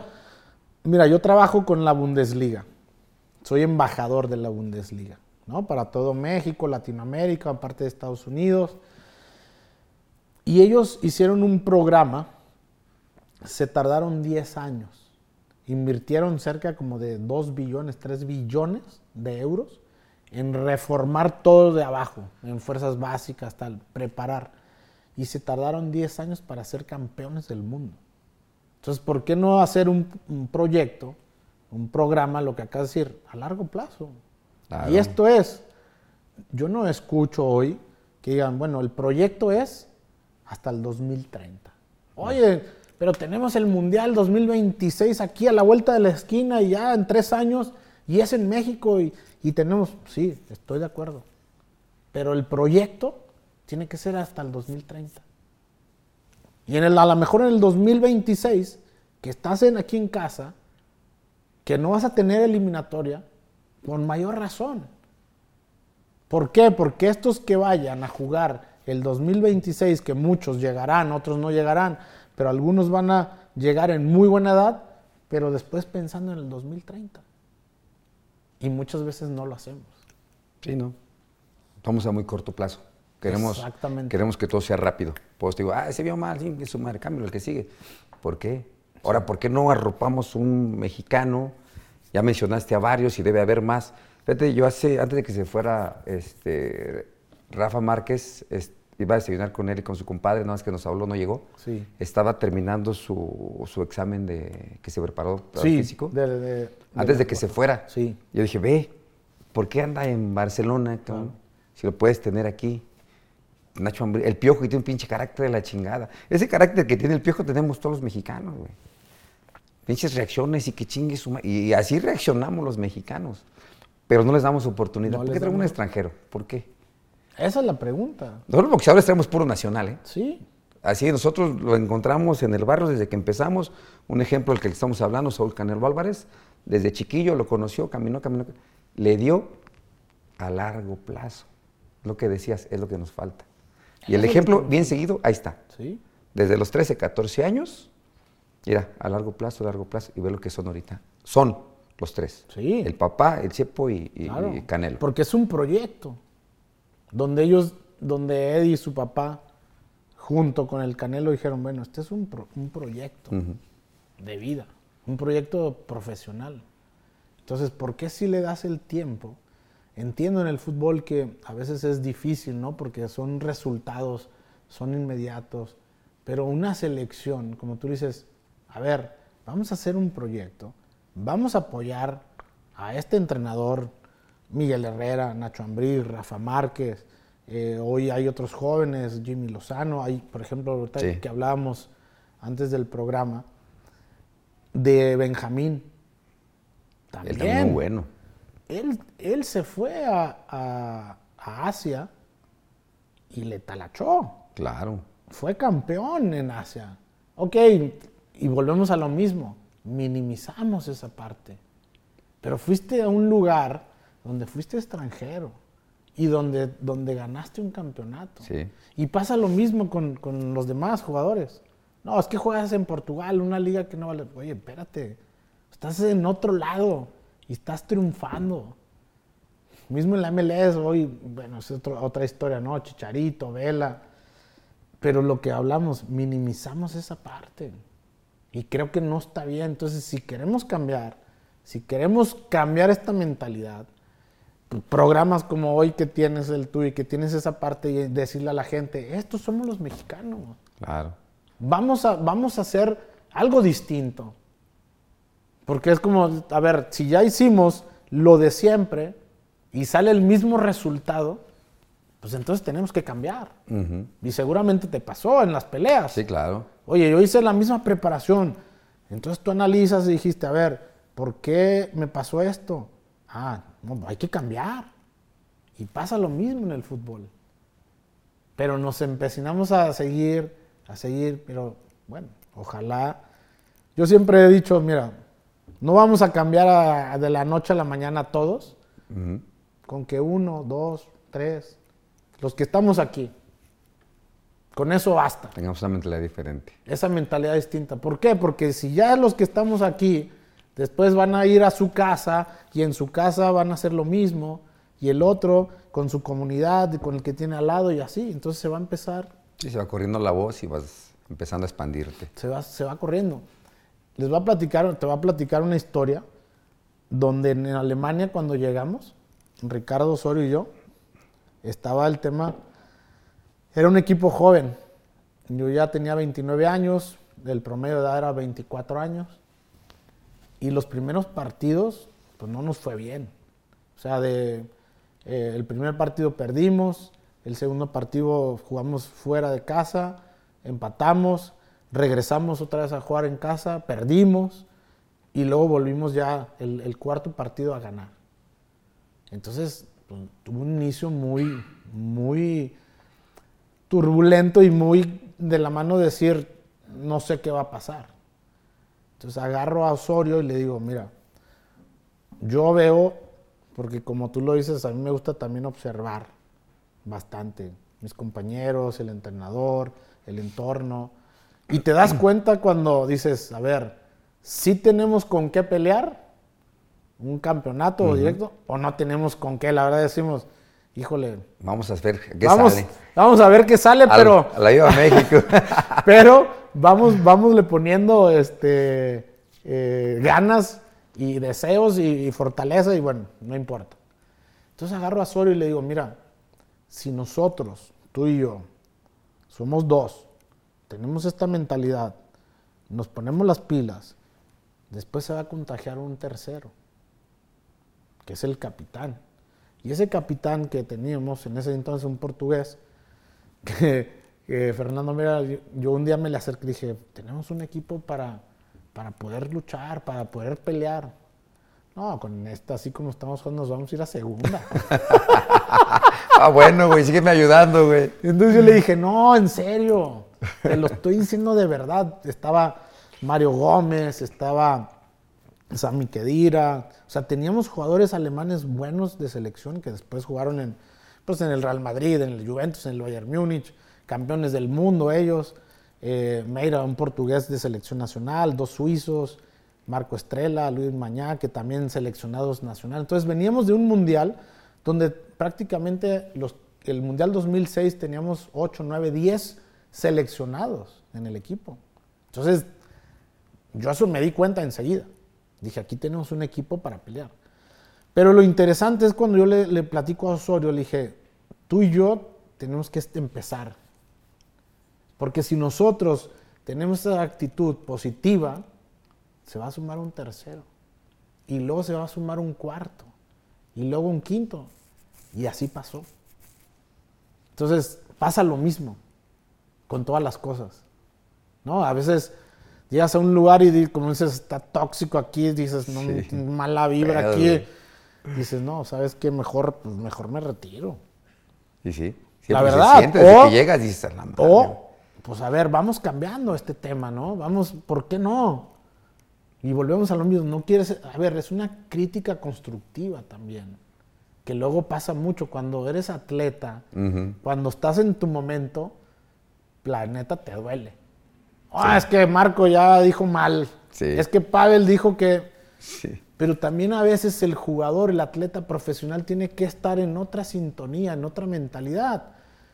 Y a mí me pasaba muchas veces con los, con los periodistas, oye, es que hoy jugaron mal. Pues sí, jugamos mal, perdimos.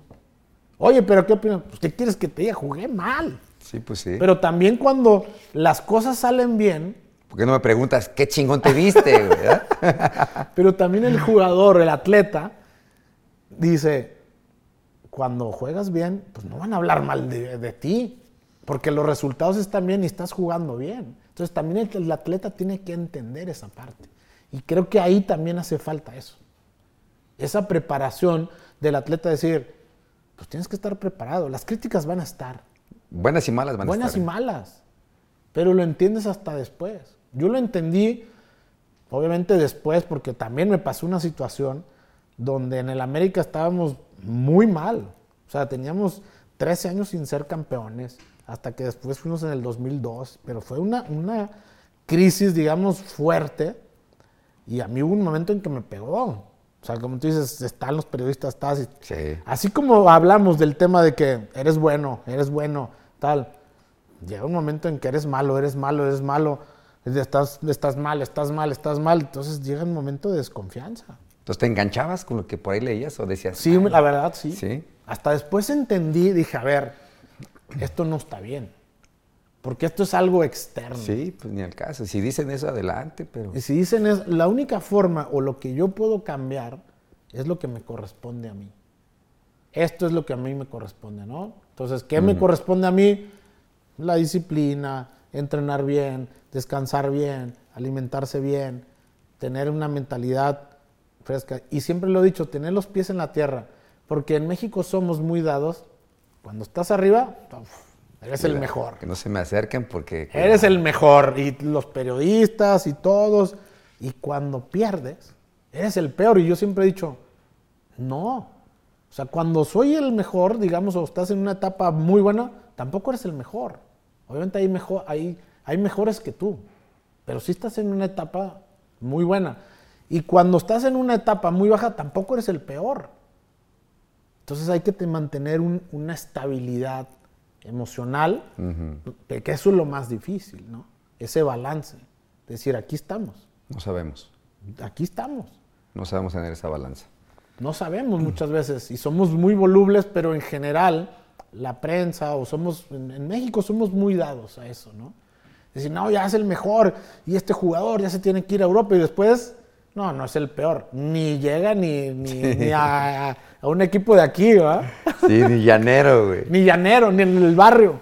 Y es que era, bueno. ah, yo no quería tocar ese tema, pero vamos a tocar, porque, no, perdón que de acá viene Alfredo, híjole, se le pega en el corazón Sí. porque ese sí es atlista y olvídate.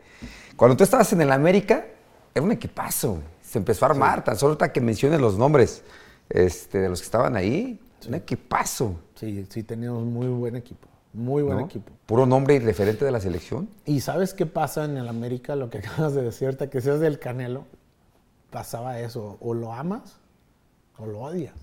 Pero ni si en cambio lo están viendo. ¿eh? L- Los que no nos gustaba y los que nos gusta lo estamos viendo. Unos para verlo perder Sí. y otros para disfrutar los triunfos. Exacto. ¿no? Pasa, Yo creo que es lo mismo. ¿Sí? Digo, yo creo, exacto, digo, por eso digo, no sé nada de box, pero por eso me, me llama la atención después de la pelea, digo, pues tú estuviste ahí, yo la vi por televisión, y, y después los comentarios, ¿no? Dices, híjole, pues qué triste, ¿no? O sea, qué triste que, que mismo en, en México, que vienes, que con tu gente, que estás, como tú le dices, te paras ahí, estás poniendo el- en, alto el nombre de México. Porque eso siempre lo he dicho, o sea, no es, no es Marco Barrera, no es, no es el Canelo. Claro que sí, porque son, son individuos, son personas y eso te ha costado. Pues sí. Pero es el mexicano. Todo lo que traes en la espalda, güey. O Todo sea, el es el mexicano. el mexicano. Marco Barrera, el mexicano. Ajá. ¿No? Canelo Álvarez, el mexicano. Tapatío. Tapatío. Pavel Pardo fue campeón en Alemania, pero el mexicano, ¿sí me explico? Sí, sí, sí. O sea, Ricardo Osorio, de Perdón. Oaxaca, pero es el mexicano. Entonces fuimos mexicanos. Digo, somos mexicanos, pero en los nombres, y ahí es donde a mí me gustaría como, ahí decirle a la gente, esos somos capaces Gracias, los gracias. mexicanos. O sea, los mexicanos tenemos mucho talento. Demasiado. Pero Y a veces todo, ¿eh? lo que tú acabas de en todo. Ahorita hablábamos de las tarjetas. O sea, el mexicano tiene un ingenio tremendo, una Ajá. creatividad impresionante. Somos cabrones. Pocas palabras. Es- Ah, por es eso es es el México. Por eso es el, el México viva cabrones. No, yo, yo creo que somos cabrones porque no, no, no se nos. O sea, sí, cosas que son difíciles decimos, no, huevo, yo puedo. No, que esto, no, yo puedo. Y ahí está. Yo como siempre dices, pongo un ejemplo. allá. Yo siempre pongo un ejemplo en las catástrofes que hemos tenido. En el 85 fue una de las peores, ¿no? Previo a un mundial del 86. O sea, previo a un mundial del 86. Imagínate lo que se vivía. Y sin embargo tuvimos esa parte y México salió adelante. Ahora hace poco, ¿no? Que nos tocó otra vez vivir una catástrofe y rápido, ¿no? Empiezan los mexicanos todos a esa ayuda, a esa solidaridad. Y entonces yo digo, ¿por qué cuando las cosas están mal es cuando ahí estamos todos unidos? Sí. ¿Por qué no cuando las cosas están bien también? También estamos unidos y ponernos la pinche playera, güey. ¿Estás de acuerdo? ¿Qué nos pasará? Pues yo creo que son muchas cosas, ¿no? Es, un- es una cultura donde a veces esta parte, lo he dicho yo siempre, esta envidia, pienso yo, de ver a alguien triunfar y tú no. Pero a veces digo, pues te tienes que acercar a esa persona, exitosa en, en general, llámese empresario, llámese deportista, de lo que sea. Dice, oye, ¿cómo le hiciste? O sea, como que no tenemos a veces, o sea, sí está la humildad, ¿no? Porque a veces la palabra humilde no se entiende bien o mucha gente lo, lo, lo, lo- sí, lo difiere de una manera donde humilde quiere decir que vienes de un o sea, no, no es Sí. cierto, o sea, humil- humildad quiere decir que a veces tienes esa, esa capacidad de poder aceptar a lo mejor un error, de poder aceptar y ir a pedir un consejo. Eso es una humildad, decir, con esa grandeza, decir, y vienes y le preguntas a otro compañero, a otro exitoso, a otra vez decir, oye, ¿cómo le haces? Y eso es la verdad que seguramente a ti te debe pasar. Si viniera el Canelo y te dijera con esa humildad, decir, oye Marco, ¿tú cómo le hiciste cuando te pasó esto y esto y esto? Tú dices, te sientes bien porque dices, oye, este cuate qué humildad tiene, ¿no? Porque hoy está en los cuernos de la luna. Claro, claro. Pero también va a tener momentos de debilidad, como todos. Y también ahí es donde la gente está esperando, como tú dices, eso. Yo siempre digo que está, es como el tirador. Sí, está Están así, esperando. Algo que haga mal, Sí. lo que sea, en su vida personal, en no sé qué, en no sé qué, y siempre están. Y dices, no, espérate, pues no se trata de eso. Hay que apoyarlo. Hay que que siga allá arriba. Porque va a haber más niños que van a querer estar ahí arriba. Y esa, para mí, esa es la clave. No, fíjate que sí, este, Saúl, sí es como todo, ¿no? Está, está hasta arriba, es la estrella. Me tocó entrevistarlo para Televisa.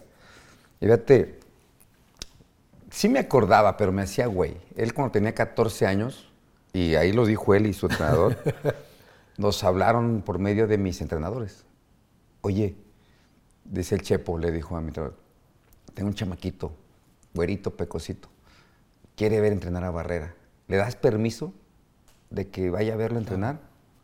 Me dice Rudy, oye, claro, güey, pues, o sea, ¿qué puede pasar, no? Claro. No, no, ya llegó el Canelo, chingada.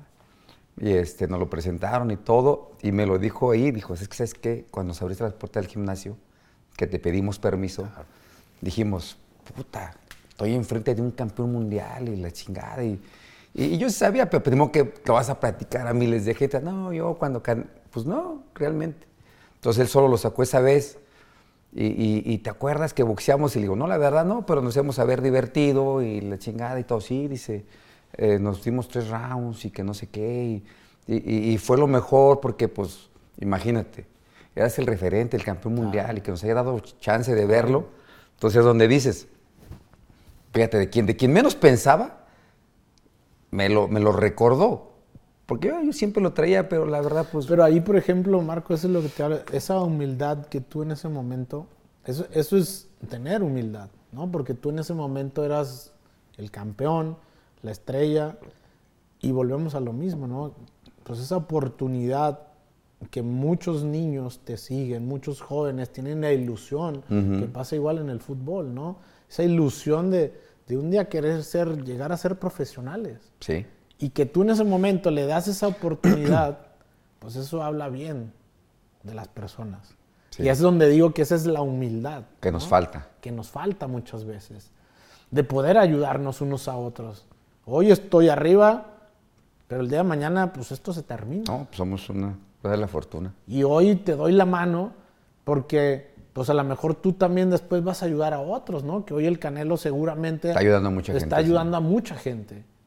Y eso es lo interesante, ¿no? Que aquí que podamos hacer, mira, yo, yo siempre, así como tenía fe que el Atlas iba a ser un día campeón, Hoy, te hablan, te hablan.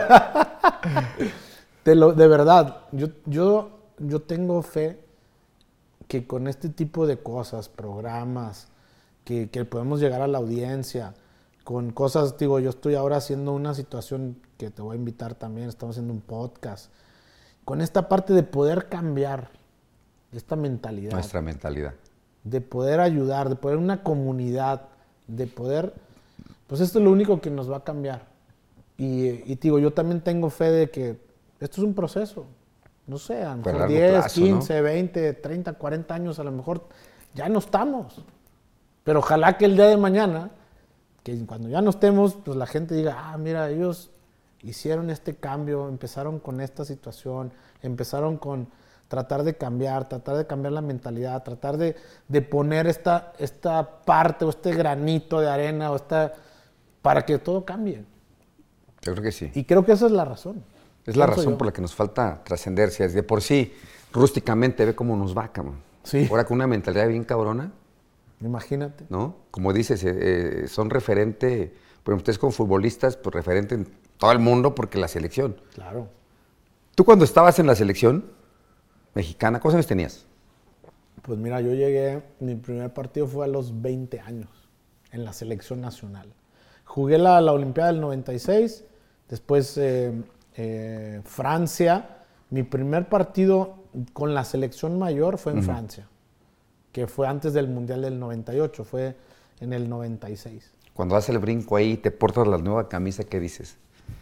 No, pues imagínate, como tú acabas de decir, o sea, es, representas a, todo un país. a todo un país. Y la verdad lo digo hoy conmigo, lo mejor que me ha pasado es eso. Jugar para la selección nacional y representar a millones de mexicanos. Y es que no todos pueden, tienen ese lugar, ¿eh? Hay No todos. miles y miles y miles de futbolistas buenos, Sí. pero poquitos son los que se ponen la camisa. Y, y tú ahí en el, en el campo, así como que escuchas el himno nacional, otro país, que dices, puta, güey. Esto No, soñé, pues es que esto imag- quería. imagínate cuando me pasó el, el Mundial del 98, que escuchas el himno, pues se te vienen muchas cosas a la mente, pues todo el esfuerzo, toda la dedicación, todas las cosas que dejaste a un lado para poder llegar a ser un jugador profesional y llegar a ese momento, llegar a jugar un mundial, llegar a representar a tu país. Y luego en el estadio, porque esa es otra cosa, ¿no? Los mexicanos también tenemos esa parte donde ahora en Qatar, en Francia, en Alemania 2006, en todos los mundiales, millones de mexicanos. En ese mundial específicamente me acuerdo, jugamos contra Corea el primer partido, estaba de verde el estadio. Y una parte roja ahí, poquito Sí, los, poquito. los coreanos. Y se siente, imagínate, a ver, cantar el himno fuera de tu país y con una afición enorme y es, ahí se- escuchándose el himno. No, eso es... O sea, no hay palabras. No hay palabras, ¿verdad? No hay de, que traes una responsabilidad en los hombros, de que dices, yo vengo a poner el alto de nombre en México, pinche cancha se ve enorme, porque vi se me hace enorme cuando entra la cancha, no manches, güey. Enorme. sí, sí. sí. Todo lo que hay que correr. Todo ¿no? lo que hay que correr, el esfuerzo que hay que hacer. Volteas a ver a la gente y como decirles, les vamos a demostrar de que estamos hechos los mexicanos. Ustedes como futbolistas, porque te digo, no nada más nosotros los boxeadores corremos riesgo de, de que nos pase algo, un pinche codazo, un rodillazo en la cabeza, un algo. No sabes si vas a salir de la cancha bien o no. Pero estás arriesgando tu vida pues, por un país. Ustedes prácticamente es por un país, por, demostrar que nuestra selección es lo mejor sin importar que, que- que pase el pinche codazo. Pues lo que le pasó a este A Raúl fue un Jiménez. cabezazo. Sí. O sea, están latentes como Oye, nosotros. y es lo que te iba a decir, estás latente porque hay choques, hay roces, es un deporte de contacto. Sí. Eh, estos cabezazos, pues pasa. Y la gente no lo ve. No lo ve. Cree que nada más es pegar a la pelota. O sea, ¿Sabes a quién le pasó una vez también? Digo, eh, a Jaime Ordiales. Una vez también un choque, él estaba en Toluca, cae, y cae prácticamente, pues dices, pues ya algo le pasó. Y el cuello, las cervicales, y pues lo sacan. Entonces pasan ese tipo de situaciones, ¿no? O sea, estás, pues estás- es un riesgo, ¿no? O sea, lo- el deporte de, de contacto físico es un es riesgo. un riesgo. Porque es- mucha gente nos ha dicho, no, es que no es lo mismo. eh, tal vez, tal vez en, en individual, pues sí nos ha ido Sí. bien. Este, pero no se dan cuenta del riesgo del futbolista. Nada más pegan la pelota. Yo les he dicho, así como nosotros, ellos, ellos ponen en riesgo su vida. Ah, ¿cómo crees? Ya sabes, soy un pendejo. Yo dije, sí, sí, está bien, soy un pendejo, yo sé. Pero si ese cabrón se estrella con la cabeza de aquel cabrón, este güey da un codazo Pasa, ¿eh? la forma en como yo he visto que se barren, digo, te los he visto eh, que se topan con la, fre- con la frente y la rodilla del jugador. Ah, digo, sí. eso A mí, me- es el mismo a mí me riesgo. pasó jugando en el Atlas, un compañero que tenía Alfredo Mendoza. Tú que le vas al Atlas, a ver si te acuerdas. Estabas muy chico, ¿no? Sí, bueno, sí. Un paraguayo. Y un cabezazo. Toda esta parte, eh, pues se quedó, o sea, de un golpe, noqueado, así como. Entonces todo esto le tuvieron que meter una placa. Y se aventó, pues, no sé, dos meses, Sí. tres meses sin jugar. Entonces, ¿cuántas veces no pasa eso? ¿no? Yacer Corona, jugaba en, en- en Tijuana, también tuvo un, un golpe, cervicales, tal, y después no sabían si, si iba a poder caminar, ¿no? Sí. Digo, afortunadamente hoy está bien, está, hoy es entrenador, pero son situaciones que pasan. Por eso pues, pones en riesgo tu vida y, y no sabes si vas a salir de la cancha de pie o vas a bajar del el ring de pie. Yo lo he visto así y mucha gente digo que me ha bajado de... Olvídate, güey. Digo, obviamente guardando, ¿no? Ustedes también, pues, como tú dices, los golpes en la cabeza, tal, un- una noqueada que ha pasado también. Pues, más, más, pues- más riesgo, más peligro, ¿no? Pues sí, pues digo, al final del día, pues está latente el riesgo. Está latente el Pero- pinche cabezazo, el codazo, el, hasta el balonazo, ¿qué? Un, un tiro, Pues mira, un son- tiro duro son- son, como son- 150 Eso es, es algo bien interesante porque es, también es el, es el amor, ¿no? Primero al deporte, a tu profesión, pero volvemos a lo mismo. O sea, creo que aquí lo que tenemos, el mensaje que hay que dar es para decirle a todos los mexicanos, o sea, de estos somos capaces. O sea, si tú lo pudiste hacer, si yo lo pude hacer, ¿por qué no lo pueden hacer los demás? Esa es la pregunta. Alguien ya le dijo al pinche Pablo el Pardo de mi plática, ¿eh? Se llama, si yo pude, ¿tú por qué no? Claro. Estoy en pena. Es- eso, bueno, eso me aventó el Ricardo López, da pláticas muy buenas. Ah, sí, el finito, ¿no? Aca- acaba de dar una en el TEC la semana pasada. Y, y tú este, también das en esa parte. Eh, no, pues se de cuenta que la estaba preparando y todo, entonces me dijo, ven, güey, voy a estar en el TEC aquí de Guadalajara. Fui a verlo, Ah, chingona bien. su plática. Buenísimo. Y este, ahí nos dijo, ¿cómo se llama tu plática? Le digo, "Ah, pues si yo pude, ¿tú por qué no? Pues ya les platicará, así como lo ven, pues, te traigo en la cabeza y todo. Claro. Que cuando te toca en la cabeza un boxeador no puedes pelear. eh, está prohibido. O sea, tú ya. Yo me tenía que haber retirado en ese momento. Wow. O sea, era. Y te abrieron. la- Adiós. Y todavía ni empezaba lo mero bueno. y pude, y me aventé como buen mexicano. Para que vean que los mexicanos tenemos carácter, ¿no? O sea, yo ya no podía subirme. Yo estoy, yo estoy de acuerdo, ¿no? A mí, a mí en la parte, como decían, a ver, si tú, me preguntan mucho, si, si tú pudieras decirnos qué fue lo que aprendiste en Alemania, por ejemplo, yo decía que, pues yo tenía una mentalidad ganadora, pero en Alemania me la hice más.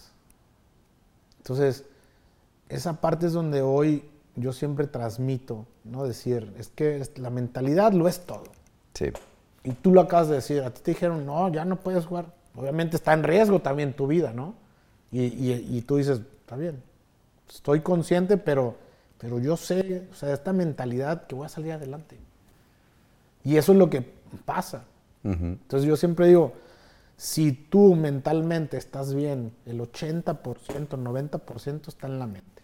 Sí. Y de ahí después lo que hablamos, está un talento, La que hay que desarrollarlo, la preparación, todo eso. Y eso es lo que te va a dar a hacer llegar, llegar lejos. Pero acá está bien cabrón ustedes. 22 cabrones. Y si tres no se llevan con la banda, ¿qué pasa? está más cabrón, güey. Pues fíjate que, a ver, esto es como, como en la escuela. ¿no? En la escuela, ¿qué pasa? Tú tienes tus amigos y unos serán más tus amigos que otros. El bueno, el malo y el pasado de lanza. Exacto. Así era la escuela, güey. Así, exacto. Entonces, en, en un equipo de fútbol, al final de cuentas, hay un objetivo, que es ganar. Y como equipo, pues tienes que hacer todo para ganar. Entonces, si a lo mejor no tienes esa relación, digamos, estrecha con uno, con otro, y tienes a lo mejor los demás, pero al final en la cancha se termina todo. Pero trabajar con alguien que dices, hijo de su pinche madre. Y luego, concentraciones de cuánto tiempo ustedes. Ah, no, también nos aventamos antes, sí, para el Mundial del 98 nos aventamos como dos meses. Ahí está, y de retar dos meses. Sí, llega, llega un momento en que dices, ya, párale, compadre. ¿Verdad? Pero, pero todo es moldeable, ¿eh? porque, porque al final, al final este, eso es lo, lo interesante del deporte de conjunto. Que tú, pues lo que acabas de decir, te puedes llevar bien con uno, con otro. Con este a lo mejor no me llevo tan bien, pero bueno, pues somos cuates. Pero está cabrón, güey, estar aguantando ese pedo dos meses, güey. Ah, no, bueno, cuando pasaba... Sobrellevarlo. Sí, pero fíjate que normalmente no llega tanto así. O sea, decir, no manches, este no lo aguanto, no tanto así. No tanto así. Sí, está como tú dices, el que estés bien llevado y está ahí, está ahí, dices, ya, ya párale un Ya, rato, ya. ya amarren este güey. Ya, ya, por favor, ya. y, y sí, sí pasa. O sea, sí pasa en el aspecto de que, a ver, te, te acomodas. Y creo que los hombres somos muy, muy, muy fáciles. Sí, sí, la mujer es más a la chingada y a la chingada, siendo al hombre Ah, nosotros pues ya, a ver, ya. más se- light. Ya se terminó y pasó y, y ya. Esa es la verdad. O sea, no es, no es algo que, que de repente digas, no manches, este ya no lo aguanto, no lo quiero ni ver. No, pues porque al final eres un compañero. Y, y- y todo va encaminado, al, como te digo, al objetivo, que es ganar. Que es ganar, y aparte, pues un conjunto de veintitantas personas. ¿Por qué 20? Ah, sí, pues 22 que pueden meter un equipo y sacar otro completo, o es puro cambio ahí? Eh, 22 más o menos porque pues obviamente vas a tener lesionados. eh, o sea, en la cancha tienes los que están en la banca, que son más o menos 6, 7, que, que siempre ha cambiado. Que son los que, digamos, para un partido de fútbol, pues tienes 18 jugadores, Ok. una prox, ¿no? Más o menos. Entonces en esos 22, que es el plantel, digamos 23, pues siempre vas a tener lesionados, vas a tener expulsados y ahí es donde entran pues a suplir, ¿no? Por eso se, se tiene un plantel más o menos de, de es- de ese tamaño. Sí, porque todos trabajan igual, así juegues un minuto, dos minutos, la chinga es la misma, ¿no? Igual. Y lo peor es que el, para el que no juega, imagínate, todos los días te entrena lo mismo, tras y se, se, se esfuerza, pero muchas veces pues quedas afuera. Quedas afuera de la convocatoria. Y güey, ¿lo qué pedo? ¿Qué dice el que está en la banca que estuvo los 10, 7 partidos y nunca entró? ¿Qué pedo? ¿Qué pasa? Porque como dice, hicieron lo mismo, hicieron todo, viajaron, dejaron todo, y puta, y sin poder de meter, ¿qué pasa por su mente? Digo, no creo que te haya tocado. Eso es lo que te iba a gente- hay decir. gente- digo, te tocó digo, ver, güey. Modestamente, ver, modestamente voy a no, decir que, sé, yo sé que no. que no me tocó, pero... Pero, sí te tocó verlos pero- y no decirle, puta, No, qué- pero qué ojo, sí, me tocó, sí me tocó muchas veces estar en la banca y ahí es donde dices, ay, cabrón, pues ahora, ahora siento un Ahora, poco sí. los que mis compañeros todos los días entrenan, todos los días entrenan y no hay, no pueden jugar, Porque a mí me ha tocado ver que no entran, ni un partido entran. ni uno. Pero bueno, eso es, volvemos a lo mismo también. O sea, es parte de esa, de esa mentalidad, de ese, de ese carácter de decir, pues tengo que jugar. Obviamente, no más pueden jugar 11 más los cambios o estar en la banca. Pero a veces, pues así pasa. Y la única manera de poder revertir esa parte, pues es ganándote el puesto, digamos, ganándote esa, esa posición todos los días, entrenando bien. Porque esa es la única manera. de esforzarte. Y muchas veces muchos se abandonan, tiran la toalla, decir, pues total no juego, pues ya mejor entreno. Digamos, no, no, hoy, hoy es diferente, pero pues como que ya mentalmente pues, estás desanimado, no, no pones la misma intensidad. Y yo siempre digo que si tú no juegas es por algo, ¿no? Pero también está la decisión del técnico, que también se vale, que muchas veces es de gustos. Y en esos gustos decir, pues tú no entras en mis planes tú sí. Pero la ventaja es que si tú mentalmente, siempre digo, te esfuerzas y tratas, pues el entrenador va a ver, va a decir, oye, espérate, Marco está está, metido. entrenando bien, Pavel está entrenando bien, me está demostrando, me está pidiendo a gritos que le dé una oportunidad. Y es ahí donde yo les digo a los jóvenes hoy, le dije, eso tienes que hacer, porque muchas veces pasa, no, es que el entrenador no me quiere, es que pasa esto. Sí, es cierto, es de gustos, ¿no? Ahorita aquí pues, entre todos podemos decir, a mí me gusta este jugador, este, este, y tú dirás, no, a mí no se me hace bueno, a mí me gusta este, este y este. Pues eso también se vale. Sí, sí. Pero lo que no se vale es que un jugador no ponga el 100% de su capacidad, que eso también aprendí en Alemania. Los, los jugadores que no jugaban estaban descontentos, pero a la hora de entrenar, entrenaban a tope. Y a la hora de jugar, entrenaban a tope. Siempre. Es algo que a los mexicanos nos hace falta. O sea, falta aprender eso, ¿verdad? Nos falta. Digo, nos falta porque yo si hubiera sido, por eso no, Dios, hace, Dios sabe por qué hace las cosas. Sí. Yo no hubiera podido ser este futbolista, me dejan en la banca, les, les vuelo su pinche balón y a chingar a su madre, güey, ya me voy. Eso yo hubiera hecho, neta, güey. ¿Por qué? No sé. Pues Pues por, yo porque... por eso Dios te mandó Por allá. órale. se hace porque hace las cosas. En, en los equipos de mi mamá, yo nunca salía, güey, ni mi papá. No, no, yo no voy a salir, ¿por qué? Así estuviera haciendo montañita y el partido, ¡ey!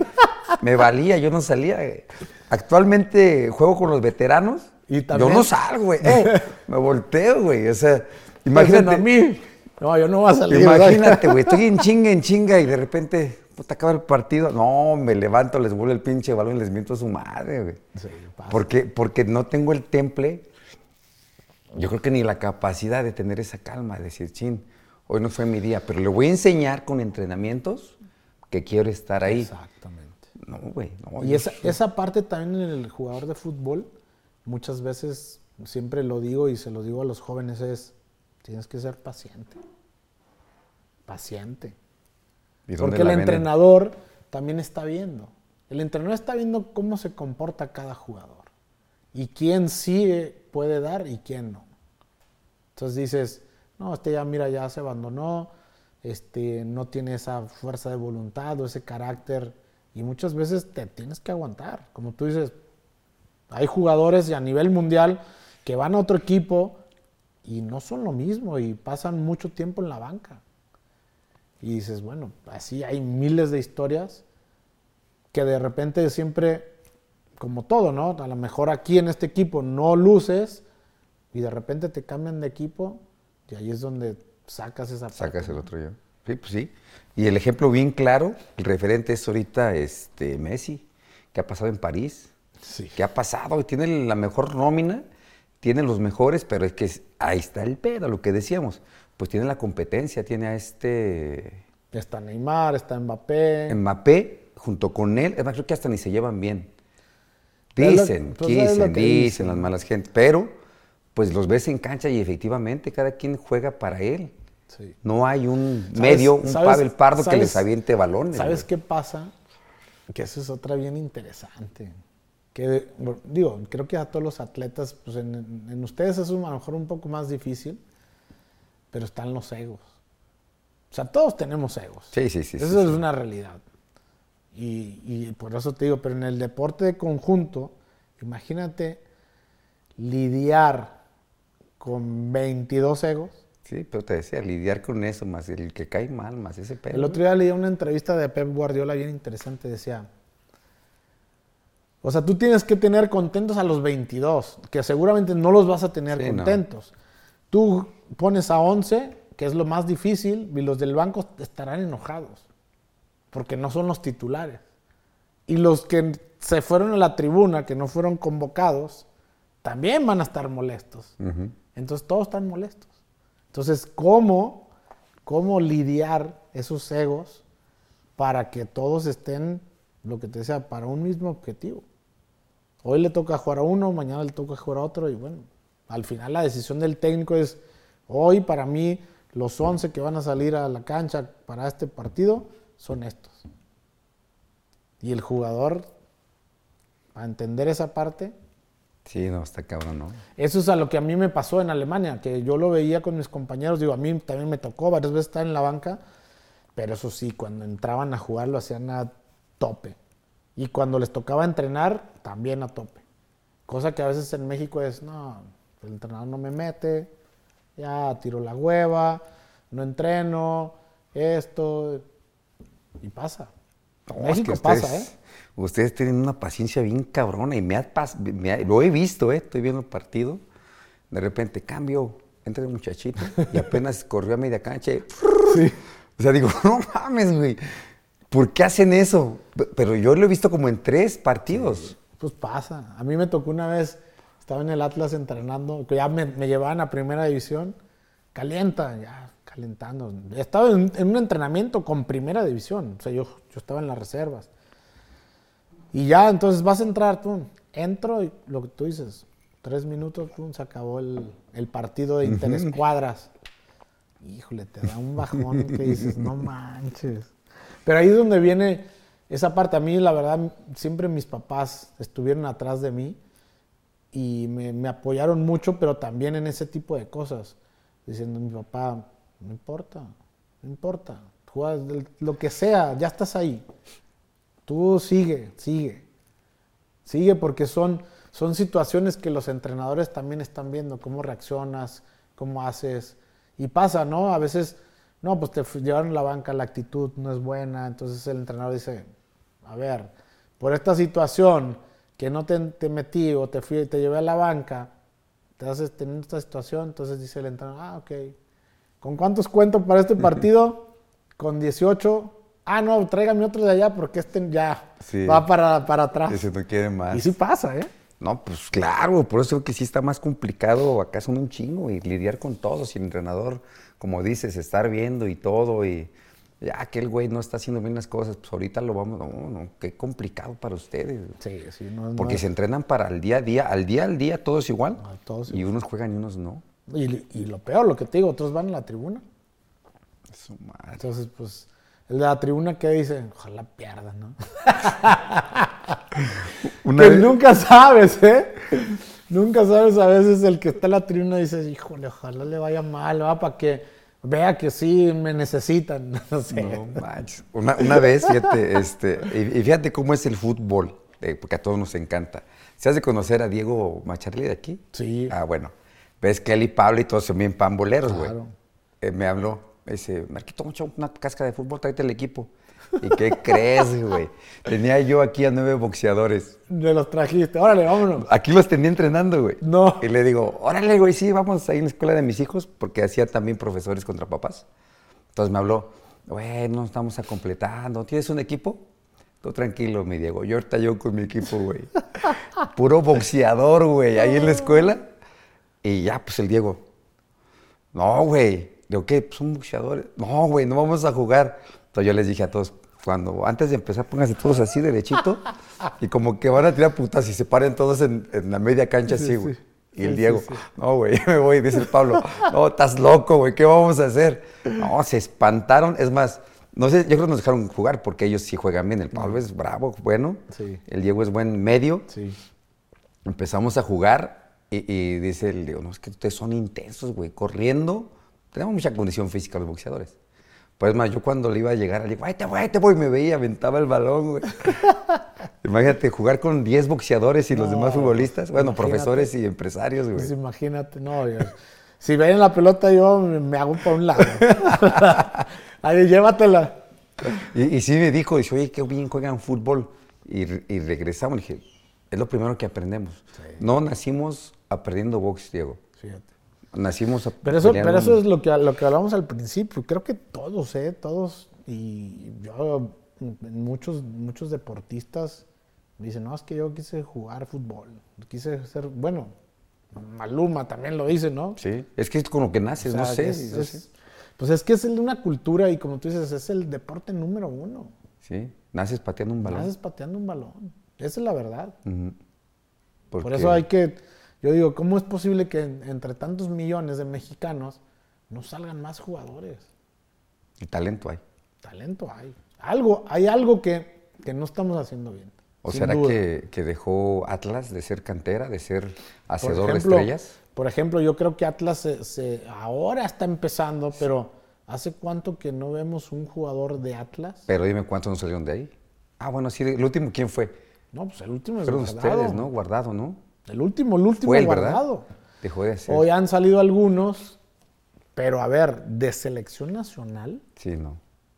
hoy es un poco difícil. Entonces creo que también a veces pasa Pumas, que también, a ver, para mí Atlas y Pumas eran. Hoy hay otras canteras que es la de Pachuca, hoy Santos está haciendo bien, Chivas trabaja muy bien, que están llevando muchos jóvenes. Pero creo que a veces, a lo que hablaba hace rato, creo que también pasa mucho en México que, bueno, ya, con esto que estoy haciendo, ya, y no, pues, sigue evolucionando.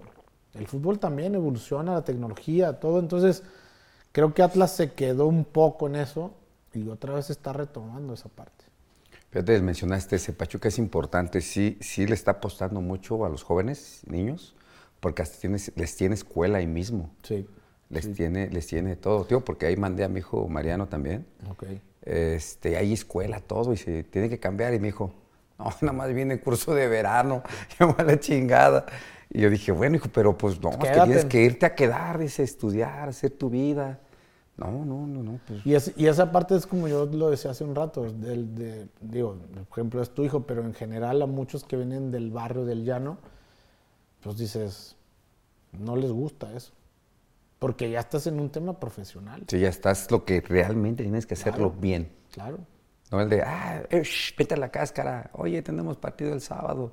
Ahí Y- están las chelas. Y me ha tocado, fíjate, de, de- de que conozco gente que jugábamos en el barrio, que también que jugaban, este, les pagan equipos de barrio. Oye, damos una feria y vente con Claro, nosotros. claro. O sea, el Cien- talento desperdiciado. de barrio. 100% pasa eso, ¿eh? ¿Ah, sí? 100%. Yo pensé que nada más en mi barrio, güey. Iztacalco Hills, güey. Soy de ¿Eres de Iztacalco. Iztacalco? ¿Eres de Iztacalco? Soy de Iztacalco, pero cuando estoy aquí en Guadalajara digo, no, pues Iztacalco Hills, para que no sienten que soy tan gacho. si les digo que soy de Infonavit Iztacalco, me van a ver feo, güey. Te van a ver feo, ¿no? Sí. Pasa, ¿eh? Aquí también, o sea, hay jugadores que de repente van, juegan, ya están en fuerzas básicas, en la cantera otras y luego se van a jugar a su barrio. Entonces, pues ya, porque no quieren dejar esa parte. ¿Por qué? Porque pues, volvemos al tema del ego. Ah, ya soy aquí, pues soy el mejor del barrio. Y en el barrio, ah, pues te dan una lana, Sí, te dan una feria. te dan, te, te doy para tus chelas. ¿Qué pasa eso? Entonces, espérate, ya estás en un tema profesional, ya no puedes hacer eso. Tienes que estar acá. Se acaba, veían y jugaban. Decían, no, mames, bueno, dan una feria, decía yo. No, pero dar una pinche patada y cuidado, pues una lesión para ustedes. Está- Bueno, como para nosotros. No, pues imagínate, a ver, te lesionas jugando en el barrio, vas acá a entrenar, no, estoy lesionado. Y sí que, no, pues estaba trapeando y me resbalé, ¿verdad? No, no, no sale, La güey. clásica, estaba jugando ¿Verdad? en mi casa, fui corriendo por las tortillas y ándale. Oye, y, y- y si hablando de las tortillas, no sé si aquí en Guadalajara se usaba o no. Tú cuando ya estabas en la selección acá, que eras chingón, el bueno, que llegabas a ver a tu mamá, que te, te mandaban por las tortillas o a ti no. Ya no, ya no porque es mi, mi niño el de la selección. No, sí, yo crecí mucho con mis abuelitas, porque mis papás trabajaban, los dos. Eh, y siempre de la escuela me iba a casa de mi abuelita, ahí donde, donde soy yo, soy de un barrio que se llama Unidad Clemente Orozco, que es allá por Gobernador Curiel, cerca de Miravalle. Eh, y cuando yo llegaba de la escuela, mi- el otro día mi tío me decía, oye, ¿te acuerdas cuando, cuando mi mamá te mandaba las tortillas? Pero ya jugabas, ya andabas en primera división jugando y ahí andaba, te mandaba por las tortillas y te formaba. Le dije, pues sí, pues ¿cuál era el problema? Ahí ya estaba formado. No, te pregunto eso porque sí, yo me salí de mi casa de los 19 años. Ok. Iba y regresaba, iba y regresaba, pero realmente yo ya sí empecé a agarrar otro camino. Ah, Entonces de repente llegaba con mi madre, ahí está Calco, Y me decía, oye, hijo, fíjate que vete por las tortillas. Y yo así como decía, como que en mi mente decía, ¿cómo, madre? ¿Cómo va? ¿Cómo no, iba no, las no, no, tortillas? mijo, usted es muy campeón y la chingada, pero váyase por las tortillas. ya iba por las tortillas. Pero eso está bien porque volvemos a lo mismo. También te, tu, tu familia, tu mamá, pues te ubicaba. Sí, sí, sí. Y eso, es- y eso está bien. Eso está bien porque volvemos a lo mismo. A veces se- te puedes marear, hoy los jóvenes con tantito ya. Y entran en esa zona de confort. También eso es lo que yo veo que pasa hoy o que está pasando en el fútbol mexicano. Que los jóvenes están como que en un área de confort. Ya, llegué a primera edición, ya llegué a las Chivas, en el América, en el Atlas. No quieren trascender. No quieren ir a esta parte de ser el mejor, de ser el campeón. O sea, ya. Eso es lo que yo hoy no veo. Ese es un punto de vista. Fíjate, también lo, lo dice, lo dices bien. Son tus mismas palabras, pero esta persona lo dijo diferente, un empresario muy grande, este Salinas, el dueño de, de Azteca, lo acaba de decir. Así como tú lo dijiste, lo dijo en su Twitter, ¿eh? Lo que pasa es que tenemos echados a perder a nuestros jugadores. Sí. Les debemos de pagar en cuanto a resultados. El que no dé resultados, pues perdón, no se le va a pagar, ni se le van a dar los beneficios que hay. Yo cuando lo estaba leyendo en su Twitter dije, pues es igual que el pinche boxeador, ya se te sube y empieza a dejar el entrenamiento. A ver, güey, si la peleaba mal, pues así ustedes. Lo que tú acabas de decir, lo dijo el señor en Mira, su Twitter, en eh, otras palabras. Sí, en otras palabras, por ejemplo, pasa mucho, a ver, en, ¿por qué en Sudamérica eh, pasa esto? Y, y- y los jugadores, porque hay, hay un tema de...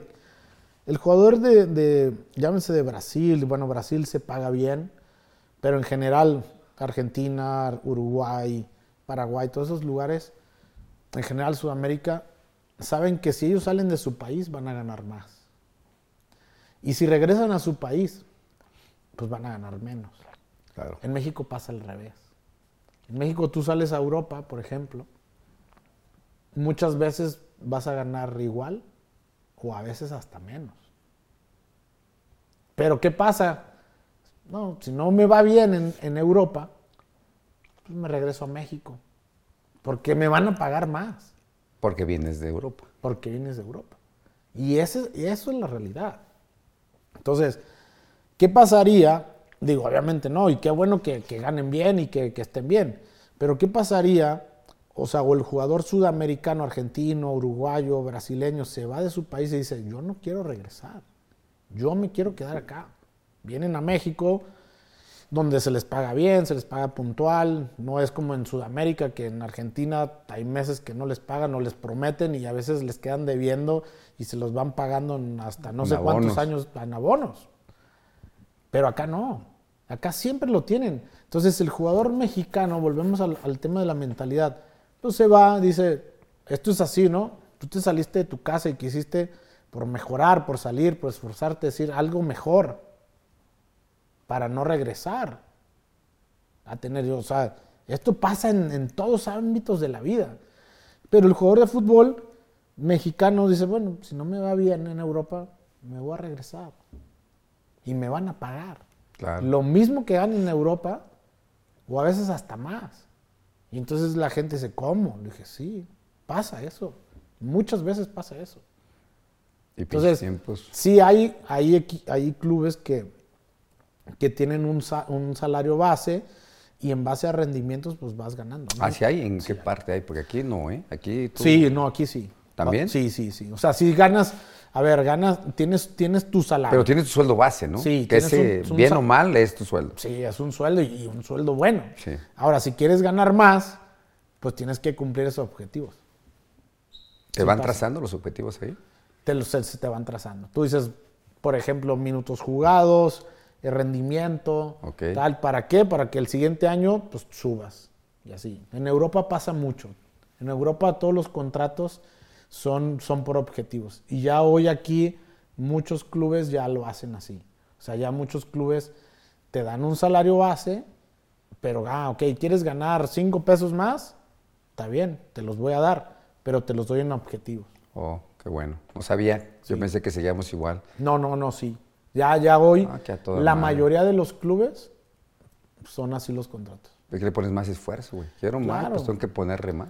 Y, y es lo que te digo, es un zona- una zona de confort que creo que a veces, pero en general se sigue pagando bien en México. O sea, es una de las ligas a nivel, quitemos Europa, pero a ver, vamos a quitar Portugal, vamos a quitar eh, Grecia, digamos.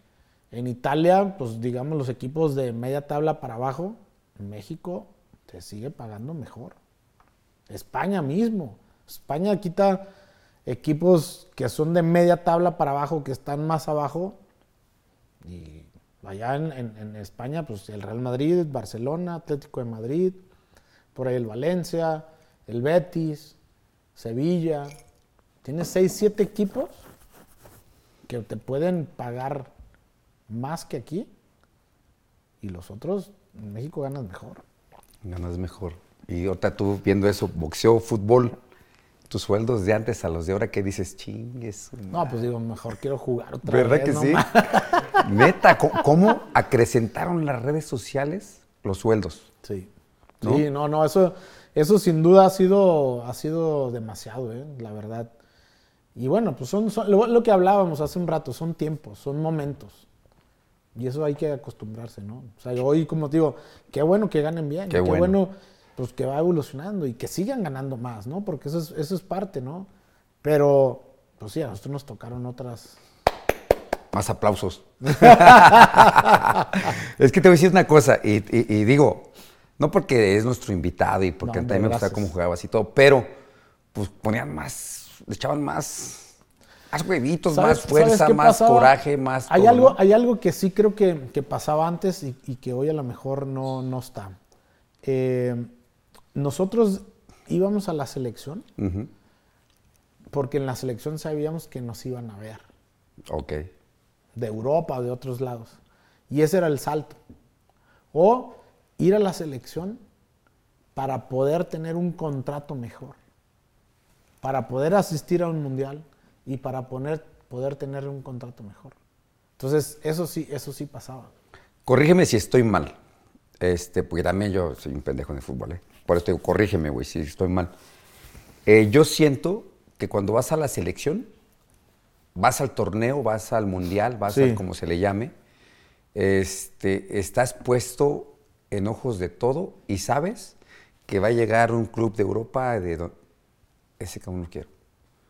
Como que es el, es el trampolín Sí, para que te vean los mejores este, clubes de Europa en la selección. sí. Tú haces un buen papel en un mundial, Sí, en un esto, y tú sabes en tu mente que alguien va a llegar y va a decir, quiero este cabrón. Sí, es, eso es lo que te decía. Eso pasaba antes. Antes ya no. Y hoy, hoy ya con toda, volvemos a como ha evolucionado la tecnología, como ha- hoy ya te pueden ver eh, desde antes. Hoy hay plataformas que tú puedes ver jugadores eh, en todo el mundo. Y eso es lo que antes no teníamos. Sí, no había. Entonces, por eso la selección era algo muy importante. Y, y no quiere decir que hoy no, pero yo creo que hoy también ha pasado y lo hemos visto con algunos jugadores que dicen, no, bueno, la selección, hoy pues estoy bien en mi equipo, en mi equipo me pagan bien, me cabe. Entonces no es, pero volvemos a lo mismo. O sea, no es, no es el tema del dinero, porque ya aquí viene un tema de orgullo, un tema de satisfacción, de decir, aquí, aquí somos los mejores y aquí queremos trascender. Entonces, esa parte sí es fundamental. Es fundamental, ¿verdad? Más, más ustedes como futbolistas, de Sí. que realmente pasan un chingo, güey. Y que de un veintitantos sobresalga uno y que digas, pero es ver, es, sí, cierto, es lo que dices. Ustedes te ponen el corazón, alma y fuego porque pues os iban a ver apenas ahí, en la presentación. Ahorita ya te metes, a ver, ¿quién, viene? Sí, sí. ya te sí. empiezan a ver los que están seleccionados, güey. Sí, ah, no, este, fulanito. Me meto a YouTube y empiezo a buscarlo. Y ustedes no. Pues es que es lo que te digo, y hoy pasa eso, ¿no? O sea, eh, creo que esa parte antes eh, existía y sabíamos para todo, ¿no? Para que te vieran afuera o mismo aquí. Tú eres un seleccionado nacional, pues el seleccionado nacional, pues obviamente vas a tener un mejor contrato. Claro. 100%. Su ma- qué chido. Aparte de la camisa de la selección que portaste, que la neta, yo creo que hasta chinito se pone uno que estás en un pinche campo y sabes que tienes un, un país atrás. Este, ¿Cuáles fueron las que más te gustó portar de equipos nacionales? Pues mira, eh, obviamente el Atlas fue donde me dio esa oportunidad del inicio. Después, eh, en el América, como tú lo dices, creo que viví una, una etapa muy, muy interesante. Y, y me gustó muchísimo, ¿no? Por lo que representaba esa exigencia de todos los días. En la América se exigen campeonatos. Estaba de es moda realidad. aparte, güey. Aparte, ¿no? Aparte que siempre era el equipo, ¿no? Que, y, y estaba esa parte, o lo odias o lo amas, Sí. ¿no? Entonces, y de ahí, eh, sin duda, uno de los mejores momentos que viví eh, fue, en, fue en Alemania, en Stuttgart. En ¿no? Alemania.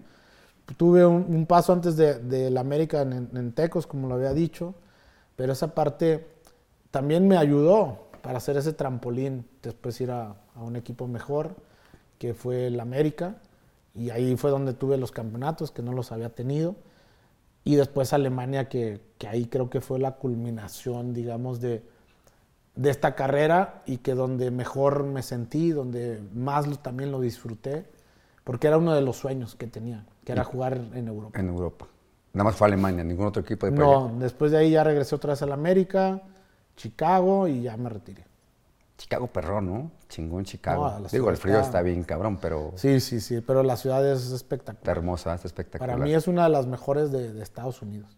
Pero para vivir sí está, tiene seis meses de, de invierno fuerte y no es tan fácil. No, está cabrón. Aquí tengo una pregunta, fíjate. Es que de, la- de tan buena que esté el chisme aquí, el chal, se me fueron las preguntas, güey. Échale, échale. Dice, los equipos de, de media tabla en Europa no tienen para pagar los precios de los jugadores del fútbol mexicano y los equipos top no están interesados en los jugadores de los equipos mexicanos porque la competencia en la que la Liga MX no tiene la experiencia y el nivel para el jugador en estos equipos. Sí, mira, pasa, pasa, hay dos cosas bien interesantes, lo que hablábamos. Cuando hay un jugador de selección bueno, un jugador mexicano bueno, internamente el mercado es muy bueno. Entonces, un- un ejemplo hoy que ha pasado, o que en muchos, ¿no? Eh, después del Mundial se rumoró que, eh, ahorita se me fue el nombre de este jugador de Pachuca, Luis Chávez, perdón. Luis Chávez se rumoraba que algunos equipos en Europa, tal, tal. Pachuca pedía un dinero importante y ya parece que lo, dentro, dentro de México, ese tipo de jugadores que son seleccionados, que son mexicanos, pues valen mucho, dentro de México.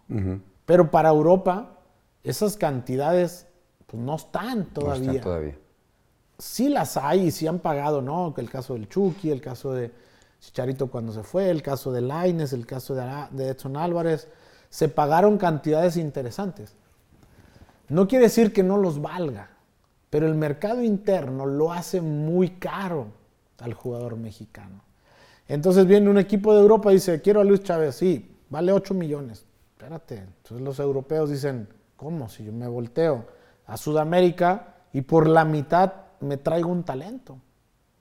Entonces creo que eso es donde también en México me parece que a veces entiendo a los dirigentes porque al final si te pones en el lugar de ellos, pues esto es un negocio, ¿no?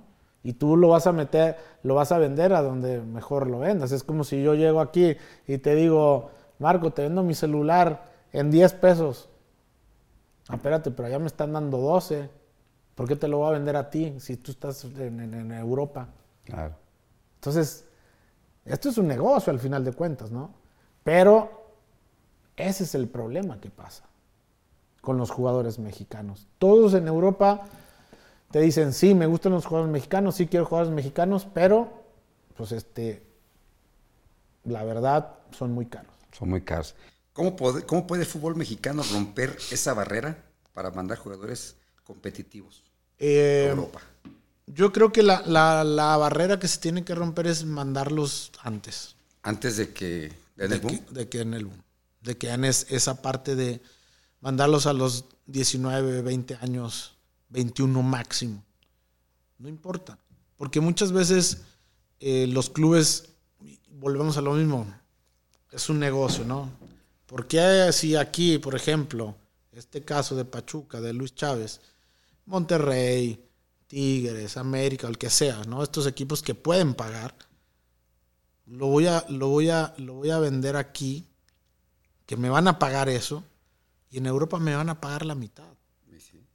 Pero lo que, lo que creo que a lo mejor ahí es donde hoy se está trabajando y seguramente ya la federación y hoy los programas que están haciendo es esta parte de decir, está bien, ¿por qué no lo mandas por 4 millones, un ejemplo?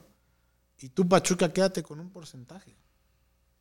Un 20, un 30, lo que sea. ¿Por qué? Porque eso hacen mucho en Sudamérica también. Y Pachuca lo ha hecho, ¿no? Con el Chucky, cuando lo vendió, se quedó con un porcentaje. Esa es la manera que creo que, que puede funcionar. ¿Y por qué? Porque si tú ves, el PCB le costó un dinero, pero del PCB al Napoli fue otra venta. Ya fue otro. Y del Napoli, seguramente a la Premier League, que es donde hoy por hoy es la, la liga número uno y donde más se paga, pues seguramente va a ser otro dinero. Entonces, esos 8 millones, digamos, los puedes recuperar. O esos, no son 8 millones, son 4 millones que se va a vender. Y esos otros 4 millones los vas a recuperar en esas segundas ventas. Y es creo que ahí donde, donde se puede cambiar. Pero sí está cabrón, como que también es un tema bien complicado. Ustedes, también como nosotros, usted es representante, nosotros promotor. Sí. Y no, no se los chingan como nosotros nos roban los pinches promotores. Los innombrables, perdón. Qué bueno que tomas eso porque yo ahora me dedico a eso.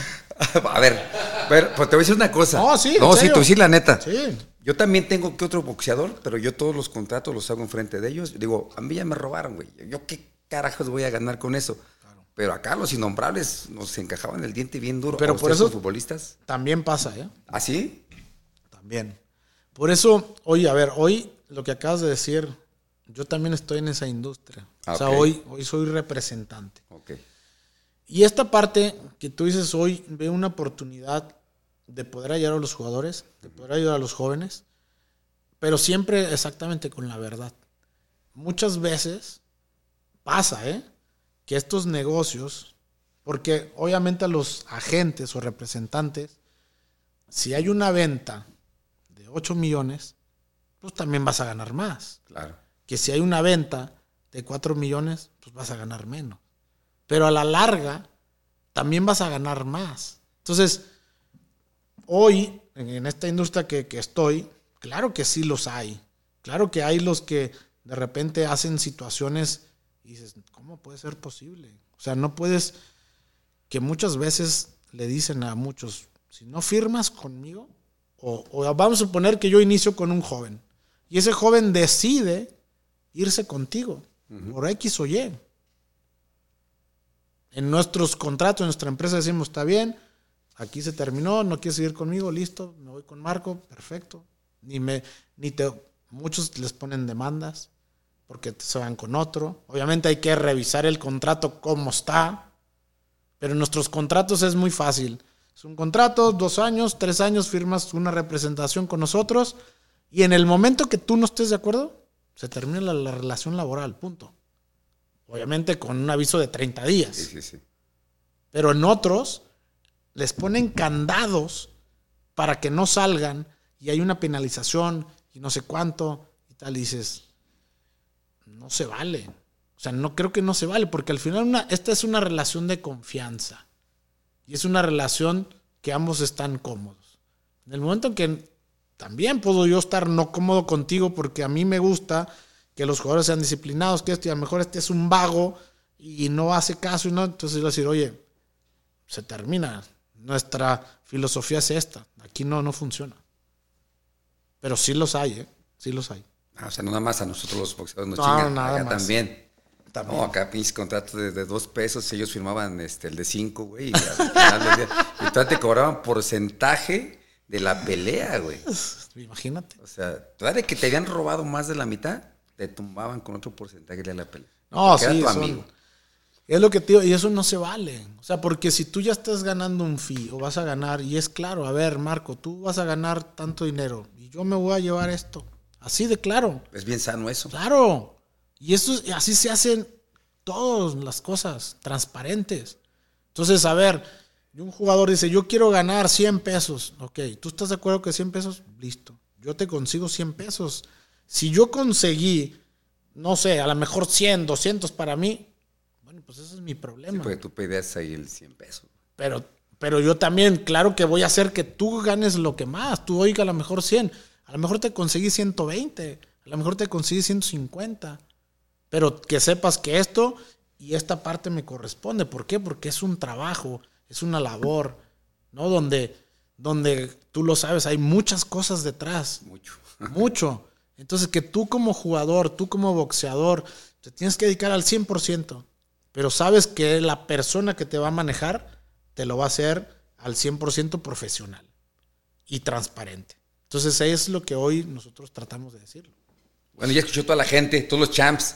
Representante que quieran de fútbol, Aquí Pavel estamos, Pardo, por favor. claro. Porque es- yo creo que es lo mejor que puede pasar, este, que se haya dedicado, que hayas batallado como todos batallamos, y que te empieces a dedicar a eso, ¿no? A representar chamacos, a eh, todo ese tipo de cosas.